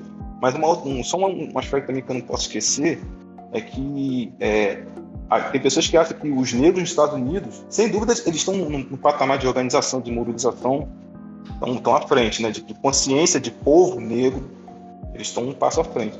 Mas assim, ao contrário do que as pessoas pensam, no Brasil também há muita reação. E quando, quando se fala, por exemplo, de resistência negra, você se lembra do quilombo dos Palmares, mas tem milhares de, de quilombos tem Sim. várias outras formas de resistência, que não, não é o momento para entrar aqui. O que acontece em Pernambuco, é uma inclusive, invisibilização. Aqui perto até. Até aqui perto, aqui em Salgueiro tem, aqui tem quilombo, próximo a Salgueiro. Tem, cara, tem, tem um monte de quilombos reconhecidos ou em processo de reconhecimento, mas o que acontece no Brasil é a invisibilização. Essas histórias, elas não chegam ao conhecimento das pessoas, né? Assim como, às vezes, quando vocês vêm lá na minha terra, lá no Rio de Janeiro, é, quando tem, tem chacina, tem assassinato, as pessoas das comunidades descem lá para a rua, fecham, botam fogo em pneu. Como é que a grande imprensa trata aquilo? Como, como é, arruaça, vandalismo. Como dizem, vandalismo. Dizem, dizem que eles estão sendo obrigados por traficantes a fazer aquilo. Então, assim, a cobertura também, cara, né, a maneira como as pessoas veem, né, como elas criminalizam a reação, também contribui para que as coisas não, não, não avancem. Mas não se iludam a, o povo brasileiro não é, não é pacífico né, e nem muito menos passivo o tempo Passiva. todo. Tem muita reação, mas não há visibilidade e há toda uma, uma, uma construção, uma narrativa no debate público de tentar desqualificar essas reações. Né? Acho que a passividade também passa muito por essa é, é, passa muito pela a narrativa que se quer é, é, dar dessa passividade, mas é mais como uma intenção de sufocar né, esses movimentos de resistência. É, a, a, ideia é você é, desmobilizar, né? E aí então você precisa criar, porque, cara, na verdade o Brasil é um barril de pólvora. O Brasil é um país em que a revolta é latente, um país com, com esse abismo social, com tanta desigualdade, tanta gente passando necessidade. Pô, agora, agora a gente tem aí, sei lá, 20 milhões de pessoas passando fome, e se for somar com as pessoas que estão em, segurança alimentar, vai dar mais de 100 milhões de pessoas. Então, como é que você vai dizer que um país desse é tranquilo? Né? O Brasil está prestes a explodir. E aí é através da construção, então, desse Brasil oficial, né, que é o Brasil da TV, né, é, é, é, é a maneira como eles encontram de, de, de, tentar regular as tensões sociais. É negando racismo, é negando a violência, é criminalizando os movimentos. Né? É essa, essa é a maneira de controlar, porque, cara, a elite, a elite brasileira, né, a, a, a classe dominante brasileira, elas, elas trabalham no limite da população pobre, em sua maioria preta, né? Eles, eles, eles tentam não deixar o cara morrer, é até ali, o cara poder continuar produzindo. Agora, se o cara quiser direito, aí o cara tá querendo demais, né? Por aí é. vai, mas é, eles, eles trabalham Pode viajar pra Disney. ali. É, aí os empregados querem ir pra Disney, a gente também tá querendo demais, né? Enfim, é nesse, é nesse, nesse limite aí de, de não deixar as pessoas avançarem mas manter o controle por esse mecanismo que, o Brasil vai, vai seguindo. Eu tenho um. É, eu, eu, é, inclusive, você vê como é que são ver como a, a conversa ela vai complementar. É, o, o, o, que o próprio Fagner falou era um outro ponto que eu tinha também tirado da, da fala Lani, que é sobre, é, quando a gente mexe sobre essa questão da identidade, a gente aqui da nossa região, enquanto sertanejos, né, a gente costuma falar muito do sertão, mas a gente tem essa dificuldade de enxergar a comunidade negra sertaneja. Né? Não sei se vocês já perceberam isso. Até eu acompanhando uma live da Frente Negra do Velho Chico, é, uma das, uma das, da, das palestrantes, acho que era a professora Márcia, acho que era Márcia, desculpa se eu estiver é, é, equivocado com o nome. Acho que Fagner pode até me corrigir, Fagner que também está à frente, né?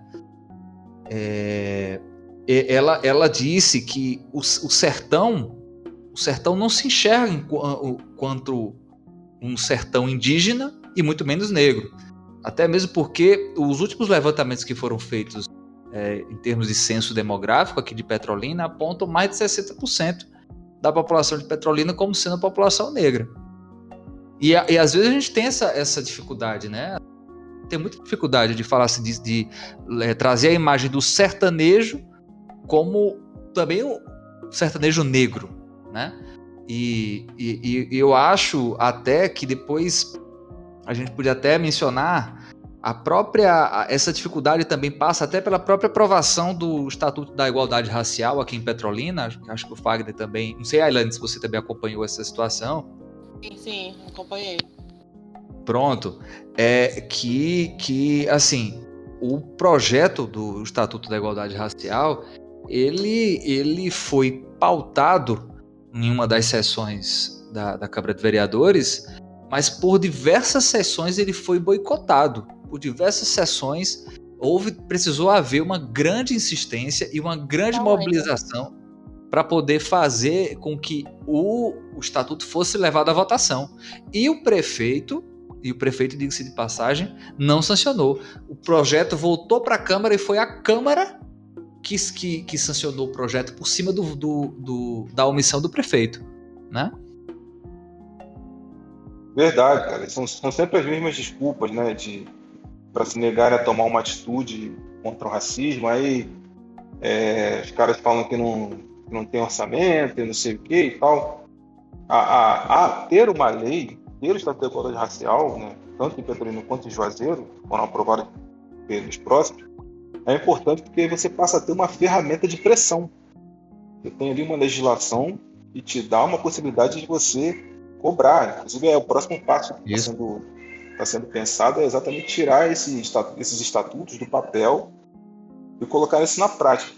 Mas os discursos, cara, são para atacar a votação, para tentar boicotar, para atacar o estatuto, foi, foram absurdamente e... racistas, reacionários e previsíveis. E outra, e também de fundamentalismo porque vamos lembrar também que o, o, o, Estatuto da Igualdade Racial ele também tem é, essa, essa luta pela, pela, pelo respeito da liberdade religiosa, especialmente relativa aos espaços é, de terreiro né, e de outras religiões de matrizes africanas. E a gente sabe que existe aí um fundamentalismo religioso muito de barrar e sufocar esse tipo de reconhecimento. Não, eu ia comentar também o fato, assim, que há um tempo atrás, não lembro quanto tempo atrás, teve o, o que. O, a, aquele Marco Feliciano, né? Aquele deputado, infame deputado, hum. que falou que os negros, né, são. foram amaldiçoados por Noé, que, né? Aquela. A marca aquela, de cana, né?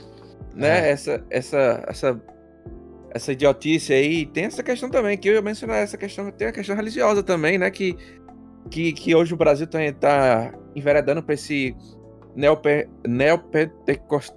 Eita! Eita! Neopentecostal. o neo. Você, você deu, você entendeu? Soletrando-a. Né? Entendeu? É, entendeu aí? Você entendeu aí? Esse pessoal aí, né? Neo. Né? Enfim, esse, esse pessoal, esse religioso, essa religiosidade aí mais. Mais aí, pessoal da Teologia da, da prosperidade, prosperidade. Eita, tá difícil, hein? Rapaz, que é uma pastilha. Né? A teoria da prosperidade. Aí. E também tem um pouco. É, é que você falou, tem essa. O, o preconceito também tá dentro dessa. dessa. dessa um pouco dessa. dessa religião aí, dessa, dessa, dessa religião, não, perdão, dessa vertente religiosa aí, né, que tá dominando o Brasil aí, infelizmente, né? Que, que tá sendo que daqui. Eu não sei se já é a maioria, mas tá se encaminhando para ser a maioria do, do, da, do povo brasileiro, né? né? O povo brasileiro. Tem infelizmente, tem, tem alguns representantes aí dessa, dessa, dessa vertente religiosa aí que falam umas idiotices dessa aí, né? E, e o pior mais, assim, assustador, né?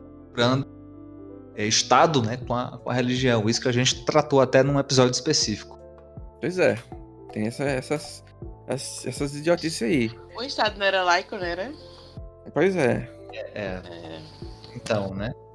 Pois é. Outra coisa, né, gente, é assim, é uma, uma, uma coisa também que uma coisa também que a gente a gente percebe, né, quando a gente vai tratar muito também sobre sobre esses esses temas relacionados às reações, né? Eu queria trazer, eu, eu queria até chamar a atenção, né? É, o próprio Fagner falou, mencionou aí nessa questão de que quando a, existem muitos movimentos de resistência são tratados como vandalismo e tal, é, não, tem, não tem como não mencionar, inclusive aqui enquanto flamenguistas, né? Desculpa aí, Moab, você que é tricolor. É. Mas não tem como não mencionar o, o Aeroflá, né? Da semana passada, que o, a torcida abraçou o time, né? A, a, é, levando, aí, acompanhando o time até o aeroporto. É, e a, a, a, transmissão, né, em algumas. Em algumas Não, explique, explique direito o que é o Aeroflá. Ah, tá, vamos lá. É porque. Que parece, eu... que, é tipo, que parece que é tipo um, um, uma propaganda de alguma coisa. Não, então, a torcida do Flamengo é, tem esse próximo a, determinados jogos importantes ou decisões, é, acompanhar o time até o aeroporto, né? Dar o apoio, dar o suporte. O Flamengo vai jogar a final da Libertadores no dia 27. Aí chamam, aí chamam isso de Aeroflá. Chamam de Aeroflá, é, é, né? Esse hum. movimento aí que o pessoal acompanha, faz esse cortejo, né, digamos assim, até o aeroporto. Né? É, eu, gostei, e... eu gostei que você falou cortejo, porque cortejo lembra funeral e lembra que o Flamengo vai perder, né? Tem isso. Mas continua. Eu tô dizendo, a magia, a magia de ser o maior do Brasil é essa. A gente desperta esses movimentos antes. Né? Sim, mas vai, continue. Mas, então, o que eu queria, o meu ponto é que na, nas transmissões era tratado sempre como: ah, olha só o que, é que esse pessoal tá fazendo, é subindo no ônibus, é batendo no ônibus, é vandalismo, é não sei o que. Cara, essa gente aí, a maior. É, pode ter certeza aí, toda a sua maioria ali não consegue ir para o estádio. Ela já, ela já é uma população que já está sendo tolhida de ir para o estádio porque há um movimento de, de elitização. E um time de, de, massa como o Flamengo, é lógico que vai ter a, sua, a, maior, a, a maior parte da sua torcida é negra. E também eu acho que também tem um, um viés né, desse, desse ponto de, poxa, quer dizer que se for, agora se fosse, se fosse uma torcida do Palmeiras, que é a, a maioria de uma torcida mas tem um pouco mais de condição, quer dizer que seria o quê? O, o, apoio da torcida. Olha só, a paixão do torcedor. Pô, a, a história do, do cara que, que arrancou o pedaço do, do ônibus e colocou o rosto dentro, assim, para falar com os jogadores, foi um negócio assim incrível, pô. É, é de... o, cara, o cara, peraí, o cara arrancou um pedaço do ônibus pra botar a cabeça Foi, dentro. Não tem aquela, aquela saídazinha de ar que fica na uhum. parte superior do ônibus? É, eu acredito. Pronto. O cara eu subiu. essa imagem. Então, o cara subiu e, e ele foi, não tava conseguindo. Ele puxou, quebrou, né? arrancou e levou para casa. E ainda assim conversou com os caras, os caras, os jogadores lá falando com ele, lá, enquanto alguns seguranças dizia: sai daí, pô, não sei o quê. E o, o outro lá, um outro torcedor disse assim: é, como foi? É, Ô João Gomes, a minha camisa, viado, não sei o quê. Ô, eu, Gabigol, eu te amo. Traz a taça pro Mengão, sabe? É se você vê um negócio genuíno, pô. Obviamente, tinha seus riscos ali, aquela coisa toda, mas era uma demonstração genuína, porque esse cara, ele já foi impedido de ir pro estádio. Entendeu? Ele é impedido de ir pro estádio, ele é impedido de comprar a camisa que faz a, a, a homenagem ao, ao, movimento antirracista, ele é impedido porque não tem condição, pô. Né? Então, é, é, esse tipo de coisa também que eu queria trazer. Porque a gente vê muito desses, desses movimentos e como essas abordagens querem sufocar esses movimentos. Você vê na Eurocopa, por exemplo, eu trago muito esses exemplos do futebol porque, enfim, futebol, como a gente já falou aqui, faz parte da sociedade, é uma manifestação cultural e a gente pode sim retirar bastante coisa. E na Eurocopa, todo mundo vai lembrar, e a gente já citou, o, o, o ato de se ajoelhar, de se ajoelhar e, e é, é, fazer o, o, gesto Black Power, né? E quantas torcidas ultra radicais lá da Europa não xingavam, não vaiavam enquanto algumas seleções faziam esse movimento. A própria seleção da Inglaterra, né?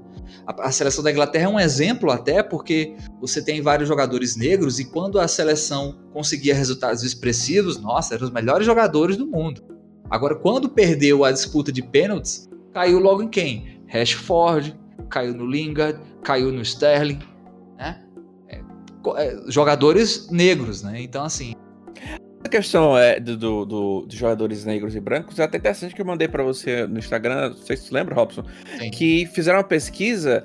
É, fizeram uma pesquisa e é, a pesquisa basicamente é assim: eles, eles é, mostraram um jogo de futebol sem identificar a cor dos jogadores. E e mostraram para outro grupo de pessoas um jogo de futebol e nesse jogo é, os jogadores estavam identificados, podiam perceber quais eram brancos e quais eram negros. No jogo que é, as pessoas não sabiam as cores dos jogadores, eles, eles é, analisaram jogadores de forma é, é, imparcial. Existe essa, essa, esse viés, esse viés racial na, no próprio indivíduo, na análise tanto do futebol, que você estava mencionando futebol, achei interessante mencionar essa pesquisa aí. Pois é, gente, é, é, podem, podem falar também suas impressões. É, eu, eu, lembro que eu vi a, a, essa, essa questão que o Mauro está falando, agora eu fiquei até na dúvida se é a mesma coisa, mas é que eu vi um levantamento em cima das, das coberturas de eventos esportivos de futebol, no caso, né? Na é, é. comentários, e aí falava exatamente sobre isso, né? Que quando se referia a jogadores brancos, se exaltava as qualidades de liderança, de inteligência, e quando se referia a atletas negros, se falava da, da, da valência física, da força, eles eram chamados de monstros, né? É, então, é um viés extremamente racista na cobertura. Eu também não sempre gosto de lembrar do, da, da questão dos imigrantes, né? Da a seleção francesa, e eu sempre lembro, lembro da frase do Lukaku, que é um grande jogador belga, que eu sei que o Robson gosta também, e ele diz que quando ele, quando ele joga bem, ele é belga. E quando ele joga mal, ele é congolês, né? Porque os pais dele são do Congo. Ele, ele mesmo nasceu na Bélgica, mas, mas ele é descendente de congolês e tal. E aí ele falava sobre essa questão. E sobre o Flamengo, assim, o que chamou minha atenção, eu, eu vi uma parte da cobertura do Aeroflá no Sport TV, e o que chamava atenção nos comentários, assim, um sentimento antipovo muito forte, cara. Sabe? O, o cara tratando ali a manifestação popular como selvageria. É claro que teve perigo, né? Um monte de. Pô, não sei se vocês chegaram a ver. Um monte de gente em cima do ônibus, assim. Assim. E aquela uma confusão. Claro que a gente poderia cair, o teto de onde poderia acontecer alguma coisa. Mas por que não olhar ali o sentimento daquelas pessoas que Robson estava falando dessa, dessa questão do, da exclusão dos estádios. Né? É um fenômeno do branqueamento dos estádios, porque com a, com a elevação do preço dos ingressos, né, os planos de sócio-torcedor obrigam a pessoa a pagar uma mensalidade.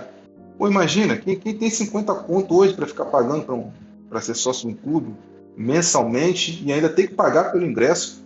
Né? O plano de sócio-torcedor do Flamengo é, é um plano extremamente elitista, que você é, paga lá no plano mais barato um valor, não recebe nada por isso. Se você quiser ir ao estádio, você ainda tem que pagar pelo ingresso. Então ali estava uma. Naquela, naquele aeroflá estava uma gente que não tem acesso ao estádio, 99% ali não vai agora ver a final da Libertadores de Montevideo, e estava ali para demonstrar seus sentimentos, sabe? Eu também sempre questiono essa, essa ideia de ordem que, que as pessoas querem colocar, né? Não, porque tudo bem ter a manifestação, manifestação desde que seja de forma ordeira. eu fico pensando, a maior parte dessas pessoas que estavam ali, ou que vivem nas grandes cidades do Brasil, elas vivem em áreas em que não há ordem. Sabe por quê? Porque não há Estado ali. E não existe vácuo de poder. Onde não há uma certa ordem, é constituída uma outra ordem. Então as pessoas vivem num outro, numa outra cidade, numa outra ordem. É tipo assim, né, Fagner? Pô, você, Estado, você me coloca no local sem saneamento básico, sem nenhuma condição digna de moradia, sem nenhum direito básico, e quando eu vou festejar uma coisa que é do meu time, que acontece uma vez, né? Ou outra ali, eu também sou tolhido disso, eu não posso fazer. É, você quer que faça com, de forma ordeira, queria o quê? Todo mundo ali marchando? Soldadinhos? Consigo entender, cara, que ordem é essa que as pessoas querem evocar né, num país caótico como o nosso e que as pessoas estavam ali é, é, é, se manifestando por uma coisa que é o sentimento delas, que é importante para elas, e é uma, uma alegria. Eu, eu, fico vendo as pessoas dizerem assim: ah, porque futebol é, é, é o ópio do povo, né? Assim como fala, é, uma, é uma frase de marketing sempre na religião. Mas, pô, todo mundo precisa de alguma coisa para se aliviar, né? Para ter uma alegria, o cara sentir parte de algo grande. Pô, o time dele tá indo disputar uma final continental, ele sentir parte de algo importante né? Então, assim, é, tem, que, tem que se ter um olhar um pouquinho mais. Não precisa nem ser generoso, não. É só não ter esse olhar elitista e povo que já é uma grande vantagem. É, não, com certeza. Com certeza.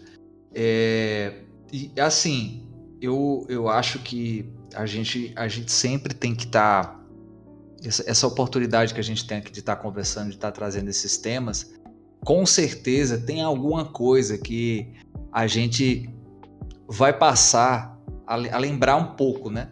Desses, esses itens que a gente trouxe, desses exemplos, dessas experiências de vida que a gente trouxe, porque não tem como a gente falar qualquer aspecto da vida social brasileira sem tocar nesse, nesse assunto, sem trazer o passado, né, que é, é, esse, é esse passado escravocrata e essas essas manchas que, que deixam né, na, nossa, na nossa história, é, especialmente quando a gente é sempre confrontado né, com questões de moralismo né, e do que é realmente o Brasil real.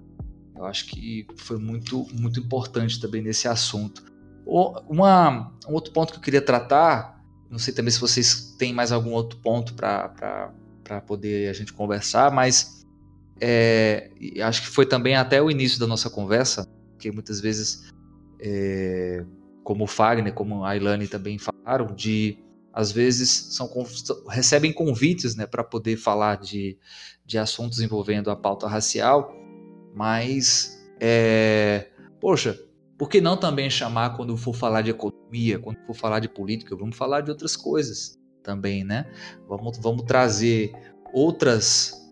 Ah, a outros, outros campos de, de conhecimento para a gente enaltecer cada vez mais também o aspecto é, é, intelectual também de todos nós. E, e, eu falo isso porque eu vi, uma, eu vi um vídeo um dia desses de Milton Santos, né, que foi um grande, grande intelectual brasileiro, e ele foi perguntado uma vez era se era difícil ser negro no Brasil né? Aliás, a pergunta era se era difícil ser intelectual negro no Brasil. E a resposta dele, é, ele disse que é difícil ser negro no Brasil e que é difícil ser intelectual no Brasil. É, é, então ele, ele fala que a cultura brasileira ela não permite que as pessoas escutem de uma forma tranquila a crítica. E aí ele, ele fala nesses né, esses dois aspectos é tanto difícil, é difícil ser negro, como também é difícil ser intelectual, já também trazendo esse aspecto da educação. Né? Vocês têm mais alguma consideração também a falar, alguma coisa nesse sentido? O que é que vocês acham? É, eu já falei bastante, se a Helena quiser falar, pode falar aí. Não, acho que não. Sobre esse assunto? Sobre o que? Tipo, isso que você falou? Tô confusa. Não, eu acho que a pergunta de Ross basicamente é o seguinte, assim, que o fato de chamarem é, negros para falarem só sobre negros e não chamarem é. para falar sobre outras coisas, falar ah, vamos conversar sobre filmes, sobre economia e tal, falar, chamar só sobre, ah, você é negro, vem falar sobre negros, vem falar sobre racismo, vem falar sobre isso aqui. E, e, e sim, porque assim, o, eu acho que o objetivo da igualdade racial é um futuro onde existe a igualdade racial, que todo mundo é, é, esteja no pé de igualdade, né? E não que o negro só fale sobre negro. Ah, vamos conversar só sobre racismo com negro, entendeu? E eu acho que a pergunta de Robson, pelo menos que eu entendi, eu posso estar errado, se estiver errado, me corrija, por favor, Robson. Eu acho que a pergunta foi nesse sentido, né, Robson? De olhar para as habilidades, eu falo. Eu digo assim, de olhar para as habilidades, Entendi. de olhar para um intelectual, entendeu? Não, é tipo, é um, uma pausa que a gente sempre tecla, né? Porque sempre a gente é reconhecido pelas nossas dores e nunca pelo que. pelo nosso trabalho, pela nossa inteligência, é, pela. enfim, pelo, pelo que a gente constrói, está construindo, sabe? Acho que sempre as pessoas olham e pautam é, para pessoas negras com esse olhar de dor. Que como se a gente fosse. Como se o racismo ele. ele. como é que eu posso dizer? Ele molda. Assim, lógico que o racismo molda a gente de certa forma, assim, né? Pra algumas questões. Mas como, como se o racismo não nos definisse, sabe? Como se nós somos pessoas, é, tipo assim, nós somos, tipo, sei lá, somos reconhecidas só para falar disso, só para falar sobre racismo, e isso nem sempre é legal. É, essa questão, né? Tipo assim, você sempre tá sendo chamada esse, quando é Novembro Negro, e aí, tipo, várias pessoas. Inclusive, achei uma coisa muito interessante que a gente falou sobre, é, sobre Maju. Acho que aqui né, a gente não falou, citou o nome dela, mas sobre essa questão de representatividade. Que você vê no Dia Sim. da Consciência Negra, tipo, só tinha repórter negro na Globo. Em toda a programação da Globo, no sábado, só tinha jornalista negro. Aí você vê, cara, tipo, eles têm jornalistas pretos. Por que não coloca essa galera no dia a dia nas outras pautas? Mas só coloca todo mundo mobilizou a galera toda para trabalhar no dia do Novembro Negro. Então, assim, tem, a gente tem várias pessoas que sabem falar sobre diversos assuntos, sabem falar sobre tudo, de economia, como você falou, sociologia, filosofia, nossa, todos os diversos assuntos, né? Tecnologia, direito, marketing, enfim. E aí, por que essas pessoas só, só, só podem, tipo, que amplia as vozes dessas pessoas somente no Novembro Negro, né? Tipo, a, não, a nossa história ela não é só uma história baseada no racismo, né? Tipo, infelizmente. É, e, e, aí é engraçado que as pessoas não têm noção das histórias das, das pessoas negras, né? Exato. De onde vem, é, tipo, da, falar de África, é, que tinha reis, rainhas e tudo mais. Toda essa questão, tipo, eles não, não sabem a nossa história. E muitos de nós também, às vezes, não sabem a nossa história porque fica meio que atrelado a isso, ao que essas pessoas falam sobre nós, né? Tipo, é como eu falei. E isso eu tenho repetido milhões de vezes, né? Que as pessoas sempre nos olham com esse outro olhar, né? Não, não, nos olham como sujeitos da nossa própria história, olham a gente como um olhar, como pessoas que sofreram por causa do racismo, que aconteceu isso e aquilo e tudo mais. Se eu tenho uma é. história interessante para contar, é só uma história interessante do que eu passei, das dificuldades que eu tive, das adversidades que a vida me deu, dos comentários, tudo aquilo, não. A gente também tem muita coisa boa para pautar, Exato. né? Não, lógico que isso faz parte da nossa construção, da nossa vivência, né? Isso também tem que ser respeitado, só que a gente não só tem isso para falar, né? Temos outras coisas também interessantes, temos outras pautas. Então, e quantas que... personalidades, né, Ailan? Isso, e é, e é, esse reconhecimento, sabe, que falta, assim, é, é de falar sobre o, o trabalho, assim, da gente, sabe? Eu fico é, muito feliz de estar sendo chamada, estar sendo notada, mas eu também quero estar sendo notada em, outros, em outras épocas, porque é, o dia da consciência negra é todos os dias, né? O dia que a gente não, não, tem, não tem um dia que eu possa dizer, ai gente, hoje eu não vou falar sobre racismo, não vou. Acontece constantemente. Aí eu calo a boca e acontece alguma situação comigo, entendeu? Algum silenciamento, alguma questão não tem como eu dissociar, mas eu também, tipo, quero ser reconhecida por outras coisas, sabe? Eu quero ser reconhecida pelo meu trabalho, pela diferença que eu, que eu faço dentro do meu trabalho. E, e é isso, sabe? Esse reconhecimento, assim, que não, seja, não esteja atrelado às nossas dores, né? às dificuldades e, e essas questões todas. É nos olhar com um olhar mais humanizador, sabe? É, e não ficar olhando ela como, ah, ela é de pena, ó, ela tem várias histórias ruins para contar. Não quero ser essa pessoa que tem histórias ruins para contar, sabe? Eu quero falar do meu trabalho, eu quero pelo menos um momento ali não falar, tá falando sobre essa, essa questão racial, né? Perfeito, perfeito. É, concordo plenamente com o que a Helene falou. Realmente, pra gente, muitas vezes é difícil a gente se desvincular da questão racial porque tá na nossa pele, né? E aí a gente passa por situações constantemente e, é, como dizem por aí, o racismo não dorme, né?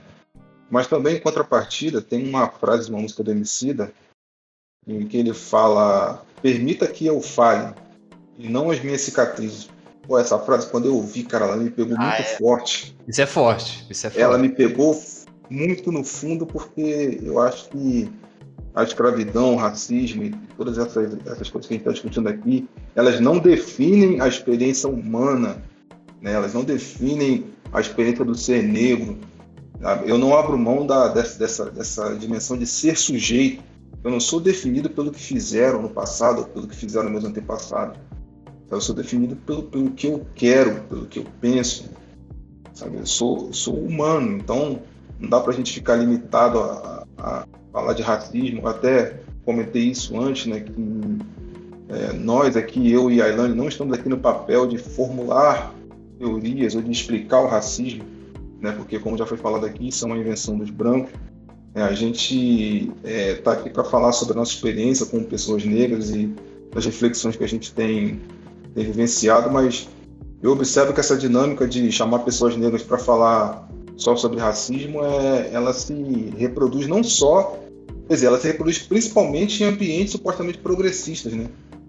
Porque é, eu até comentei com o Robson, cara, eu sou um cara, eu posso falar de música, posso falar de cinema, posso falar de política, de direito, de economia, de conjuntura, sabe? Mas dentro dos próprios espaços onde, onde dos movimentos sociais, por exemplo, hoje em dia eu tenho um pé atrás quando um partido, um sindicato fala que vai criar um departamento de inclusão racial, um departamento antirracista, porque a gente para para pensar, não, peraí, se um sindicato, se um movimento social, se uma universidade ela, é, ela quer ser antirracista, não precisa ter uma ação específica antirracista ou uma semana do antirracismo apenas, ou um grupo ali para botar duas pessoas negras para ficar berrando ali sozinhas, sabe? Sem, sem ter visibilidade dentro, dentro daquele espaço. Todas as ações que são feitas por essas instituições, por esse sindicato, por essa universidade, têm que ser permeadas pelo antirracismo, sabe? Então, assim, a gente vê dentro, dentro do ambiente acadêmico mesmo, eu fico brincando que acontece muito isso, né? Tem lá, tem lá o evento, tem a mesa de conjuntura, tem a mesa de economia, que só tem gente branca, e faz uma mesa lá de opressões, de, de representatividade, vou usar essa palavra, aí bota pessoa negra, bota mulher, bota gay, bota sei lá quem, para poder falar sobre assuntos específicos, só para falar sobre essa, essa dimensão das coisas que afetam essas pessoas. São pessoas qualificadas para falar de todos os outros assuntos. Então, eu acho importante esse registro aí, né, de que é, tem gente, eu, eu tava vendo uma, uma menina que ela tava falando que ela gosta muito de, de história em quadrinho, né, e ela falou que ela é muito fã do Batman, uma, uma menina negra falando sobre isso. Mas ela disse que todo o espaço que ela é convidada para falar, ah, vamos falar sobre representatividade negra no cinema, vamos falar de Pantera Negra. Pô, a menina quer falar de Batman, de Super-Homem, de sei lá o quê, de, Uhum. sabe, de, de, de outros heróis, mas sempre puxam essa pauta né, da representatividade no cinema, nas, nas, nas, histórias em quadrinhos e tal. Então isso também é uma coisa a se observar. Tô dizendo, o próprio Silvio de Almeida, Wagner, ele fala sobre o Capitão América nesse sentido aí que você disse, que ele é questionado, pô, ele, ele, que ele diz que um dos heróis favoritos dele é o Capitão América. Ele tem um vídeo específico para falar sobre isso, só para complementar mesmo o que você tava falando. É. Mas quadrinhos é muito isso, não é? Da questão de, de poucos personagens negros e tal.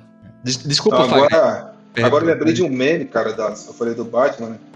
Que. Não sei se vocês viram esse meme que diziam que a máscara do Batman deixa uma parte da- do rosto dele aparecendo só pra polícia saber que ele é branco. Caramba, É um bom. é um É bom, um bom- ponto. É, é verdade. gente, é, né? Nunca, nunca pensei nisso. Pesado, eu Caralho. também não, mas faz sentido. Sentido. Caralho, velho. Ó, o filme do Batman, Batman Man, vai ter, tipo, nos últimos 10 anos já vai ter o quê? Três Batmans diferentes. Agora não tem um filme Super Choque ainda. E é verdade. É, o Super- Ené é super choque, eu adorava.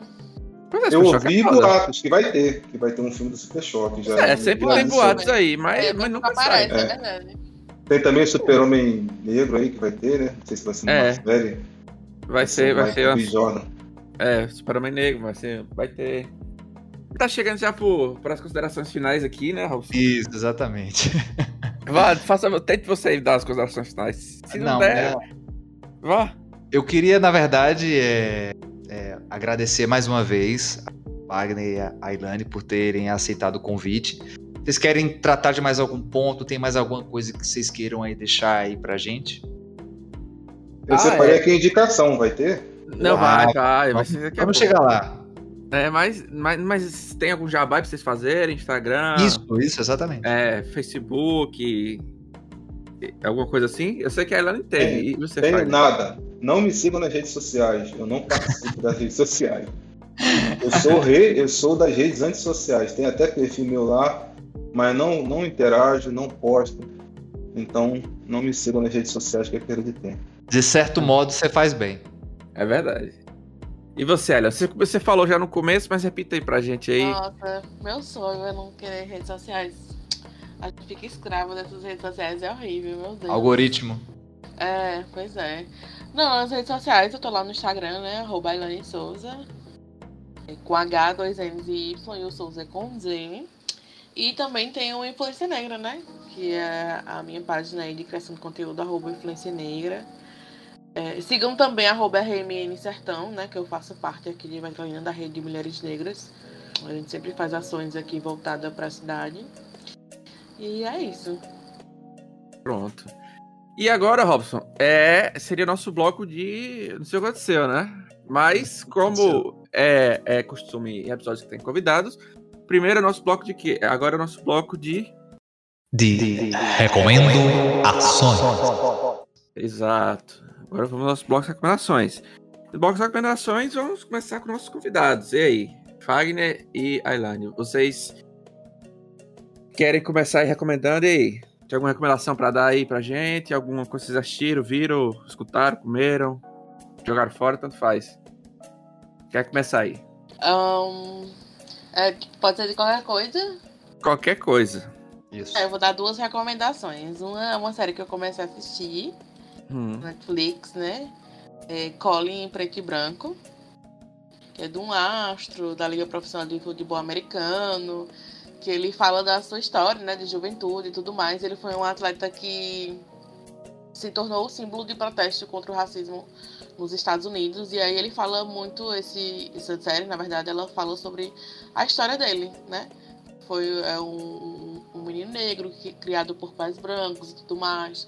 Toda aquela questão de estar sendo inserido em ambientes embranquecidos. é, Enfim, toda essa, essa E o boicote que ele tá sofrendo, né? Exatamente, também tem, tem esse pequeno grande detalhe, né? Que já era super esperado. E aí você vê que é nos Estados Unidos, né? O que a galera fala, que todo mundo. Ah, porque nos Estados Unidos não tem isso, do mais só aqui no Brasil, não. E o cara lá sofrendo o boicote. Eu achei uma série, tipo assim, eu tô assistindo, eu tô encantada, assim. É muito boa, assim, as percepções, né? E tem horas que ele entra, que até um joguinho de câmera tem um nome pra isso, eu não vou saber falar. Mas é porque um amigo meu que é produtor do visual, o visual falou. Que ele mesmo entra e fala, tipo, ele fala, né? Uma parte assim, acontece uma cena, aí ele mesmo entra atualmente e começa a comentar sobre aquela cena, né? É, então, assim, eu achei muito interessante isso. E eu queria indicar um livro também, sobre Dias Nascimento, que é o Quilombismo, né? Documentos de uma militância panafricanista. Eu acho que é um livro muito legal aí para as pessoas lerem, é, entenderem um pouco assim mais aprofundadamente essas questões, né? Raciais aqui no Brasil. Tem outros livros também de Abdias que são maravilhosos, mas são as minhas du- duas indicações de hoje. Pronto Boa. aí. Boas indicações. E você, Fagner, quais são as suas indicações aí? Você tá consumindo, vendo, ouvindo? Rapaz, assim, ultimamente eu não tenho, não tenho acompanhado série assim, de vez em quando vejo um filme. Aí eu tô de teimoso ainda vendo The Walking Dead, mas nessa é minha recomendação não. tá? É, eu recomendo coisas é, falando de, de, de cinema, de, de imagem, as coisas que o Jordan Peele tem feito, né? Que é um grande diretor dos Estados Unidos. É, ele fez uma série excelente chamada Lovecraft Country. Eu acho que nem vai ser continuada, não sei se algum de vocês assistiu, mas é uma série fantástica. Você, você pegou minha recomendação. Ô, rapaz, desculpa. Furei a pauta. Furei. Não, tá ótimo, tá ótimo. E você, e você, e você, você tem, você re- recomendou mais ou menos uma coisa minha que tem a ver com ele, mas não é isso, não. Mas vai, continua aí. Sim, é, além, além então das, da, dessa, dessa parte cinematográfica, eu quero recomendar um livro, cara, eu tava sendo tantos livros, Primeiro que eu gostei muito do, do livro que a Anne recomendou, inclusive eu vou usar na minha tese, mas é, eu quero recomendar um livro aqui que eu estava pensando no livro e eu lembrei de, algumas, de um livro que eu tenho aqui, físico, que aliás é uma coisa que é, eu tenho acostumado muito a ler em PDF, não sei se isso é bom, mas mas certa maneira te dá uma autonomia, né, que você fica dependendo, às vezes é mais barato, né, assim, quando não é de graça, quando você consegue os livros, mas eu tenho um livro físico aqui que para mim é um clássico que eu quero recomendar. É um livro do, do Francis Fanon, que é Pele Negra, Máscaras Brancas. É, só falar um pouco desse livro muito rapidamente. Cara, esse livro ele fala da, das, é, eu acho que ele tem muito a ver com a história do próprio Francis Fanon. Para quem não conhece, ele, ele, é um dos maiores escritores negros aí. É, vou dizer que ele é um cara do momento, que a, a, as pessoas da militância, os intelectuais leem muito o Fanon. É, usam muito como referência. Mas, pô, basicamente ele nasceu na Martinica, né, que é uma pequena ilha na, na, ali no Caribe. Ele era de uma família de classe média e ele cresceu acreditando que ele era francês, porque, se eu não me engano, nessa época a Martinica ainda era no departamento da França, né, estava ligado à França. E aí ele foi descobrir que ele não era francês quando ele foi para a França. Né, porque, basicamente, ser francês significa uma, uma, ter uma característica é, básica que é ser branco. E ali ele percebeu que ele não era francês quando ele foi para a França, né?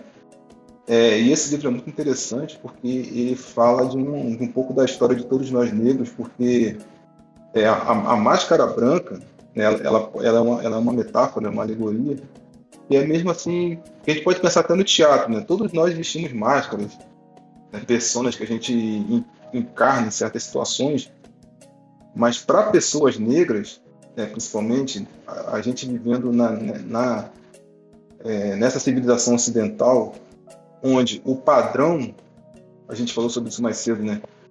A, a, a nossa sociedade, o, o, ser humano mais elevado, mais desenvolvido, bonito, portador de uma alta cultura é o branco.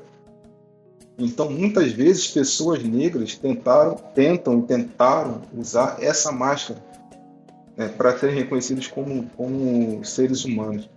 Então, isso, isso é, às vezes é uma estratégia de sobrevivência, mas traz um sofrimento muito grande, porque, no fim das contas, você nunca vai ser branco, né?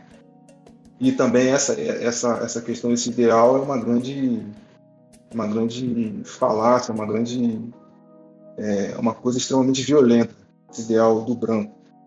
Então eu comecei citando Fanon, né, falando que ele, ele, ele diz o que quer o homem negro, ele quer ser humano, e eu quero terminar também com um Fanon, né, que eu acho que é uma coisa interessante que ele, que ele fala também, que é a luta que ele é, empreendeu enquanto estava aqui. Primeiro, ele, ele dizia que é, não basta mudar a visão sobre o mundo, é preciso mudar o mundo. Eu acho isso muito interessante porque a gente tem que atuar na prática. Né? Não adianta a gente só mudar a nossa visão, a gente tem que mudar o mundo.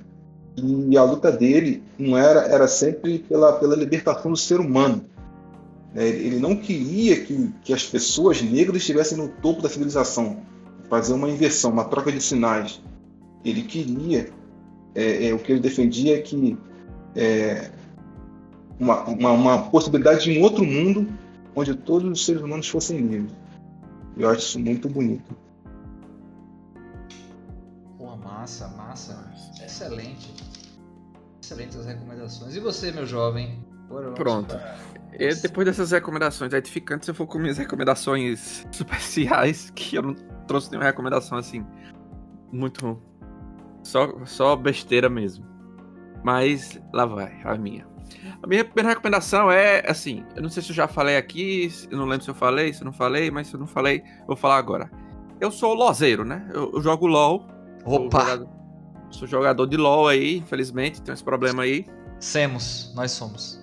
Né? Tem esse problema aí, jogo LOL e, e, e pior que jogar LOL, eu gosto do universo do LOL. Eu leio sobre a historinha, sobre eu leio os contos e tal, e saiu recentemente aí uma série do LoL, né, que inspirada aí no universo do LoL, Arcane, né? Tá disponível aí no Netflix já, foi completada já em são três atos, cada ato tem três episódios e minha recomendação é essa série no Netflix aí, Arcane. muito boa, excelente para mim, nota 5 de 5 ou 10 de 10, dependendo do seu da forma que você dá notas aí. E a minha recomendação, Arcane, a série do Netflix, para quem assistir aí, e jogue LoL também. Eu, jogar LoL não é uma boa recomendação não, é, mas não, é não. Mas já que já tô recomendando uma coisa de LoL, né? Vai. Enfim. Essa é a minha recomendação de série aí do Netflix. Uma recomendação de filme, já que é, ainda bem que o Fagner puxou o Jordan Peele.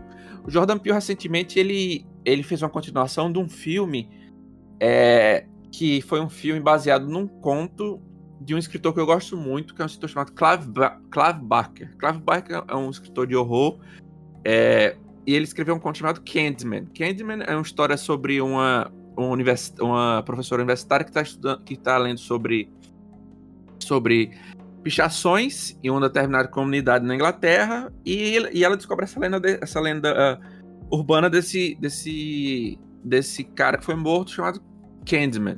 Que é você falaria o nome dele quatro vezes no espelho, quatro a cinco vezes no espelho, e, e você invocaria ele, que era o Candyman. Aí essa história foi transformada em filme nos anos 90, né? E essa história foi adaptada para os Estados Unidos. E teve umas continuações e tal, lá.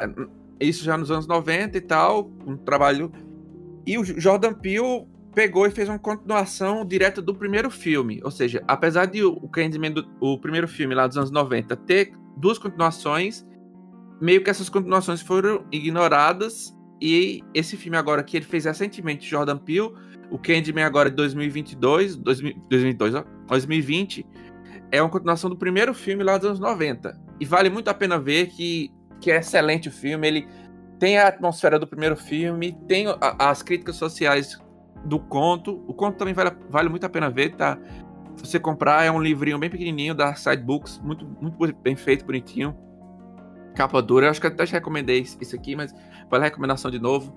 É, Candyman, que é, falou um pouco desse negócio de consciência negra, ele fala muito sobre essa questão de, de, de é, gentrificação dos bairros, né? De, de como eles pegam os bairros periféricos e transformam em bairros de elite e tal. Tem muito isso no filme também. E, e no conto também tem um pouco dessa, dessa crítica social. Clive Baker é sensacional, a recomendação é Clive Baker, Jordan Peele, esse filme Candyman, o filme Candyman. Você não precisa assistir o, fi o Candyman, o filme de 90 e pouco, não. Mas se assistir, é, fica o um entendimento melhor do filme de 2020, Candyman. E por último, eu é, vou deixar uma recomendação para o bloco de, de, acontecimentos históricos, porque eu vou falar um acontecimento histórico e vou recomendar lá, e é isso aí. Valeu. É isso aí. Opa, presente. É, minha recomendação, eu vou começar com um podcast que eu ouvi recentemente. É, já tinham me recomendado, inclusive, até o pessoal do Deixa de Pantin, inclusive um abraço aí para as meninas. É, é, o podcast que eu quero é, recomendar é o Malamanhadas. E, e rapaz, oi? Opa, hã? sim, sim, sim. Esse também eu conheço, pessoal. É, mas o podcast Malamanhadas, especificamente o episódio 29, que fala sobre é, o, a, a, saúde mental da população negra, especialmente nesses tempos de pandemia, é algo também que a gente aqui já, já trouxe bastante sobre a questão da saúde mental e elas trazem uh, uma abordagem bastante interessante sobre quem acolhe a população negra. Então vale a pena dar uma conferida no episódio 29 do podcast Malamanhadas. É um podcast nordestino uh, que vale muito a pena, muito bacana mesmo o formato que, que elas apresentam o podcast. É, minha, minha outra então, é um documentário que foi produzido pelo UOL, uh, no YouTube mesmo do UOL, você consegue encontrar esse documentário. É 20 minutinhos, salvo engano. É, é o documentário sobre a ancestralidade. O nome do documentário, basicamente, é Como Saber a Origem. Né? É, é, ou, de forma resumida, como eles colocaram, Origens. Que ele, eles pegam algumas personalidades negras, como Péricles, como o Yuri Massal, né, comediante, é, e eles eles é, eles conversam sobre como foi a experiência de descobrir a ancestralidade, ancestralidade deles por meio de um exame de DNA que mostra basicamente ali é, em porcentagem, né, em termos percentuais, é, de onde há mais chances dos ancestrais dele, deles é, terem vindo, né? Se são da Nigéria, de, de, de Angola, enfim. É, e achei bastante interessante é, essas, essas experiências e as formas como eles é, relataram né, nesse documentário. Vale a pena ver. E outra, além da recomendação também, vou reforçar a recomendação de Fagner. Love, Lovecraft Country é muito bom, eu achei muito bom mesmo. Eu, tô, eu, eu tenho esperança de que saia aí uma segunda temporada. Só, só é, me intrometendo aí na recomendação aí do, do Lovecraft Country, é, tem, é, Lovecraft Country é baseado num livro. Eu não li o livro, mas eu pretendo, eu pretendo ler um dia. Aí, pra, aí, só pra quem aí se interessar na série, eu não sei se. Eu não sei até onde a série adapta o livro, e, e eu não sei. Só tô dizendo aí que vai que a série não tem continuação, aí o pessoal pode ir atrás do livro e ver a continuação, né? Não sei. É, a série, ela tem toda a referência do livro, ela traz passagens do livro, mas é uma imersão. É como se a série contasse a história do livro por meio de outros personagens, sabe? Mas hum. é, você, você vê todas as, as referências ali da, da obra em si, que eu também estou querendo ler. É, e minha última recomendação é um filme que eu até comentei também na semana passada, nos últimos dias. Está é, tá disponível no Netflix, que é Marshall, Igualdade e Justiça. É esse esse esse esse filme e também é, é estrelado por Chadwick Boseman e fala de uma, uma, uma história bastante é, é, é, revoltante, né? É um caso que realmente aconteceu e, e o Marshall ele na, é um personagem real, ele existiu de fato, ele era um advogado que depois acabou virando, se tornando juiz e é, conta a história de um dos casos em que ele atuou como como advogado. Vale muito a pena, muito a pena, porque é, retrata muito essa questão, essa questão é, é, racial é, é envolvendo ali os personagens. Outra. É, não, é só isso mesmo recomendação. Vamos para o nosso próximo bloco. qual é o nosso próximo bloco? Do que, que aconteceu. É, é isso aí.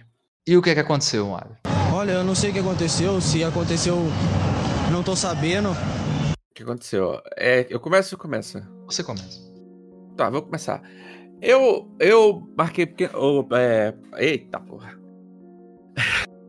eu separei umas, umas, datas aqui rapidinho, só para falar. Deixa eu começar aqui. A primeira data que eu selecionei foi dia 16 de novembro de 1938. Foi aconteceu dia 16 de novembro de 1938, Robson?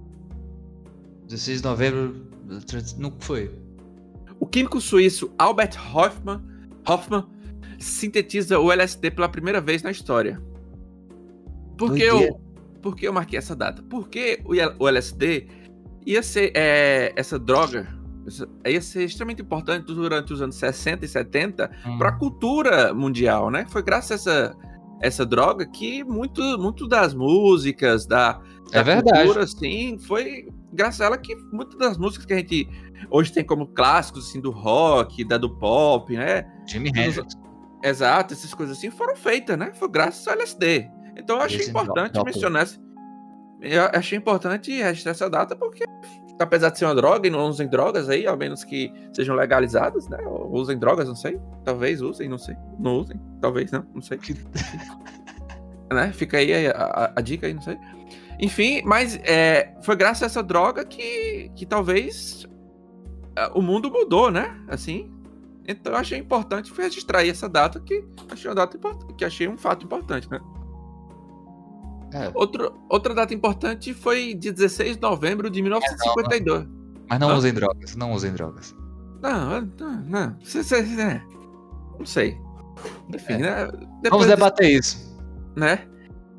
De, outra data importante foi dia 16 de novembro de 1952. Isso foi aconteceu dia 16 de novembro de 1952, Robson.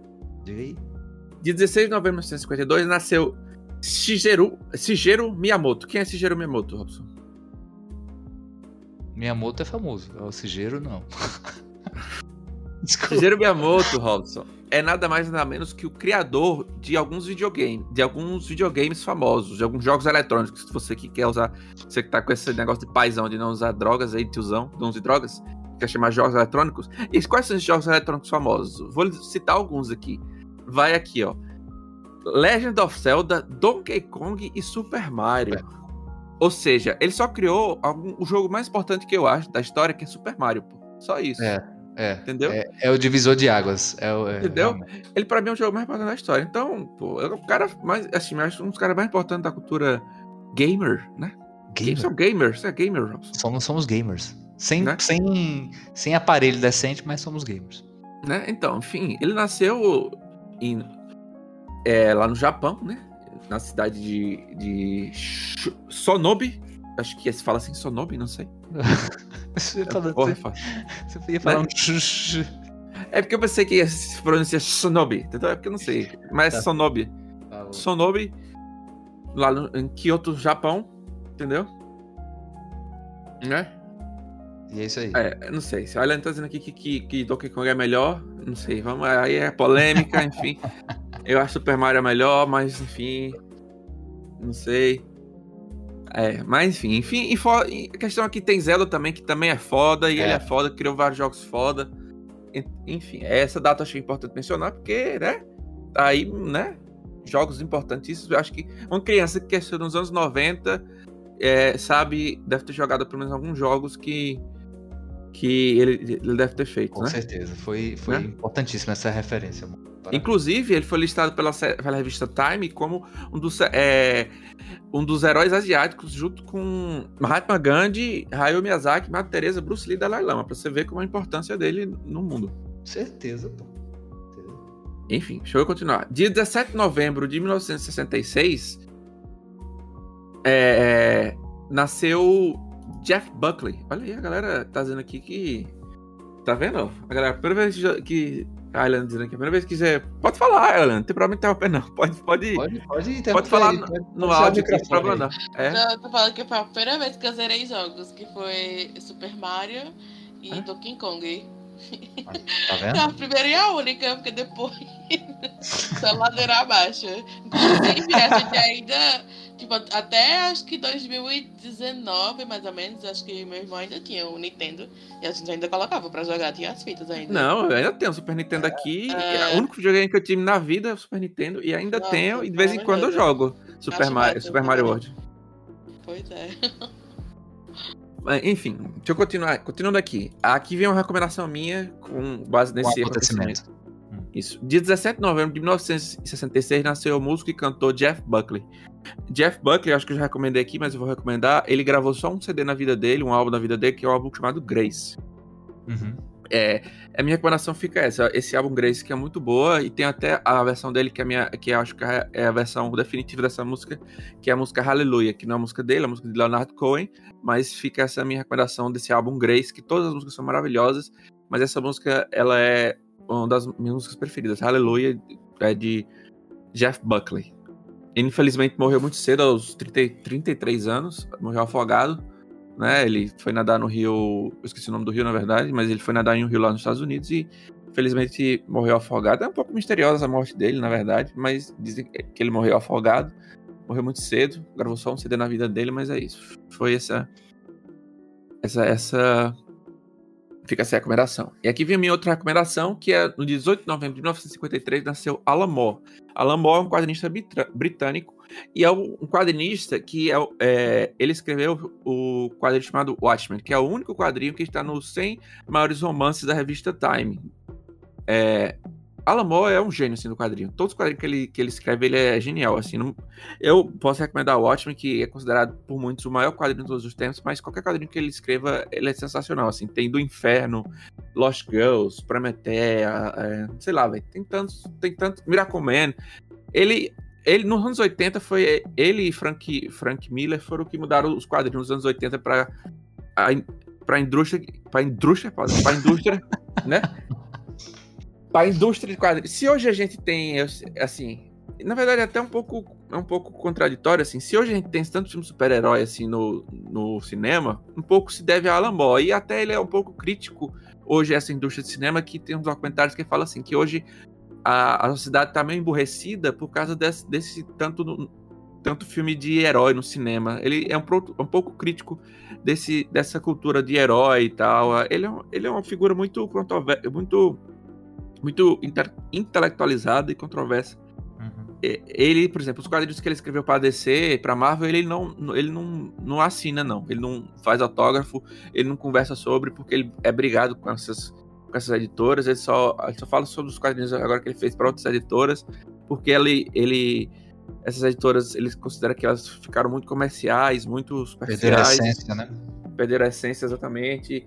E acho que o quadrinho perdeu a essência dele, que é feito agora só para jovem, é, para adulto, entendeu? E o quadrinho tem que ser feito para criança, tem que ter um certo público. Tem... É, é, o Alamo, acho que eu vou fazer até um rapaz ligeiro sobre ele, porque ele é uma pessoa que eu admiro muito. Assim, eu tenho até uma biografia dele aqui que recomendo, que é Alamor, o Mago das Histórias, o nome da biografia. Vale muito a pena. Essas foram as datas que eu selecionei aqui, Raul. Ok, meu jovem.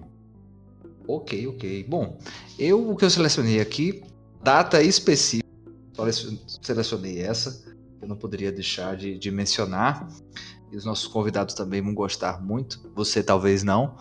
É a data 15 de novembro de 1805. O que, é que aconteceu nessa data?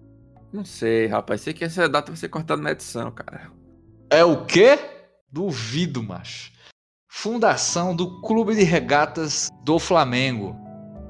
Tem como, não tem como este apresentador aqui é, é, deixar passar essa data importantíssima. Assim, agora sim, agora sim. Peraí, agora eu vou dar uma pausa aqui e revelar um bastidor aqui do podcast. Pra, pra, vamos, vamos, vamos revelar a hipocrisia do apresentador aqui. Ele nem, se, ele nem sequer tinha lembrado disso. Fui eu que lembrei ele. Pra você ver como. Porque eu não tinha definido a data. Tá vendo? Pra você ver como a pessoa, uma pessoa é. Adoro o cara, não, porque. Porque, não, a Flamengo, Flamengo está aeroflado, não sei o quê. Vá, vá nas minhas redes. Sabia, né? vá nas minhas redes né? sociais. Vá nas minhas redes sociais. A hipocrisia. Né? Olha aí, olha aí. Deixa eu continuar. Pois é. Então, não poderia deixar de mencionar a criação do Clube de Regatas do Flamengo. Não vou me estender muito, porque é, precisaria de muito mais tempo. Mas, é, eu, outra coisa que eu queria também destacar nesse nosso bloco, na verdade não são datas específicas, mas foram coisas que aconteceram recentemente. É, entre elas, é, eu não poderia deixar de, de, de mencionar né, a, a, escolha de Gilberto Gil como membro da Academia Brasileira de Letras, né, é, nomeado como imortal né, da, da cultura brasileira, é, que para mim é um, um, dos grandes gênios de toda, de, de toda assim, a, a, história da cultura popular brasileira. E uma... também, é, desculpa só a interrupção aí, que Fernanda Montenegro também foi nomeada da, é, sim, imortal sim. Da, da academia também. Bem lembrado, uma semana anterior. Exato. Bem, bem lembrado, bem lembrado. É, e o outro acontecimento que eu queria trazer, é, na verdade, não foi bem na semana passada, mas o julgamento referente a esse caso, que é o caso envolvendo o jogador de futebol Celcinho, do Londrina. É, Para quem não, não, não tá atento ao que foi que aconteceu, é, durante uma partida em contra é, entre é, Londrina e Brusque, né, pela Série B do Campeonato Brasileiro. Uh, isso ainda, lembrando, sem ainda ter a liberação da, da torcida né, nos estádios, é, o presidente do Conselho Deliberativo do Brusque é, ofendeu o jogador Celcinho do Londrina com palavras como vai cortar o cabelo, seu cabeça de cachopa, entre outras ofensas racistas. E é, houve a, a, o registro disso na súmula da partida. O Brusque foi denunciado, tinha sido inicialmente punido com perdas de ponto, é, só que na semana passada, é, salvo engano, na, entre quarta e quinta-feira, houve aí o, o, julgamento do recurso pelo Superior Tribunal de Justiça Desportiva, em que foi é, modificada a decisão de perda de pontos e o Brusque vai ser punido apenas com é, com com desculpa aqui gente que eu falei aqui na minha perda de um jogo perda de mando de campo de um jogo Isso, obrigado, Fábio. Pequeno. Isso, e a multa pequena, exatamente. Então, assim, é algo que a gente fica se perguntando, né? O que é que, o que, é que, o que, é que faltava ali para poder ficar evidenciado a aplicação da lei? Né? Porque o próprio artigo 243 do, do, do, do ordenamento que, que rege a própria justiça desportiva é, fala que o artigo 243 fala que praticar ato discriminatório, desdenhoso ou ultrajante, conceito em razão de origem étnica, raça, sexo, cor, idade, condição de pessoa idosa ou portadora de deficiência, é, é, há uma pena de perda de pontos, perda de mando de campo e exclusão do campeonato ou torneio. Obviamente que o que acabou decidindo aí o STJD foi na pena mais branda, né? É, isso só revela mais aí um, um, exemplo do que é esse racismo estrutural que a gente aqui tá. Tem, tem um detalhe, né? Que o Brusque é o, é o time do, do, daquela figura infame, né? Exatamente, exatamente. Do, a porra do vai da van. É, e, e o, o, que a gente tem que destacar é que por não, não, não era simplesmente todas, eram pessoas que faziam parte do conselho deliberativo do Brusque. São pessoas convidadas para estar ali. Então a gente pode duvidar aí que possa ter tido aí algum, alguma interferência de peixe grande aí nessa, nessa decisão do STJD. E lembrando, os desembargadores do STJD todos brancos. Exatamente. Importante para esse registro aí, Robson, que eu até falei com você, né? Porque são, são várias camadas de racismo, né? Então você tem o velho da van, você tem os auditores, né, do STJD. Isso. Você tem as pessoas em geral que realmente dizem que futebol tá chato e por aí vai. E só um, um registro, é, porque, porque dizem que no futebol vale tudo, né? Não entendo, não entendo isso. No, você pode entrar no estádio e dar um soco na cara de um cara que não acontece nada. Mas se você fizer isso na rua, você é preso. Mesma coisa com racismo e por aí vai. É, eu só queria fazer um registro em relação a Fernanda Montenegro, que eu sou muito fã dela. Para mim, ela é uma gigante da arte brasileira. Cara, é, para mim, ela tem uma carreira irretocável, também tem uma postura que me agrada muito pessoalmente. Mas, pô, essa Academia Brasileira de Letras é extremamente racista. A Conceição Evaristo, que é uma mulher que tem uma produção literária vasta, uma das maiores escritoras do Brasil, né, fez todo, todo um procedimento, participou de, de, fez toda aquela aquela corte lá. Quer dizer, ela não fez tanto não, porque ela não fez tanta politicagem como fazem os candidatos à, à cadeira da, da ABL. Ela simplesmente colocou o nome dela lá e e só para provar um ponto, talvez, né? Porque ela sabia que ia dar no que deu, ela não foi indicada. E a Fernanda Montenegro, que eu nem sei se escreveu algum livro, foi. É, tá lá na Academia Brasileira de Letras. Enfim. Você tem a Lélia Gonçalves também, né? É, Lélia Gonçalves não, é, não tá mais viva, mas.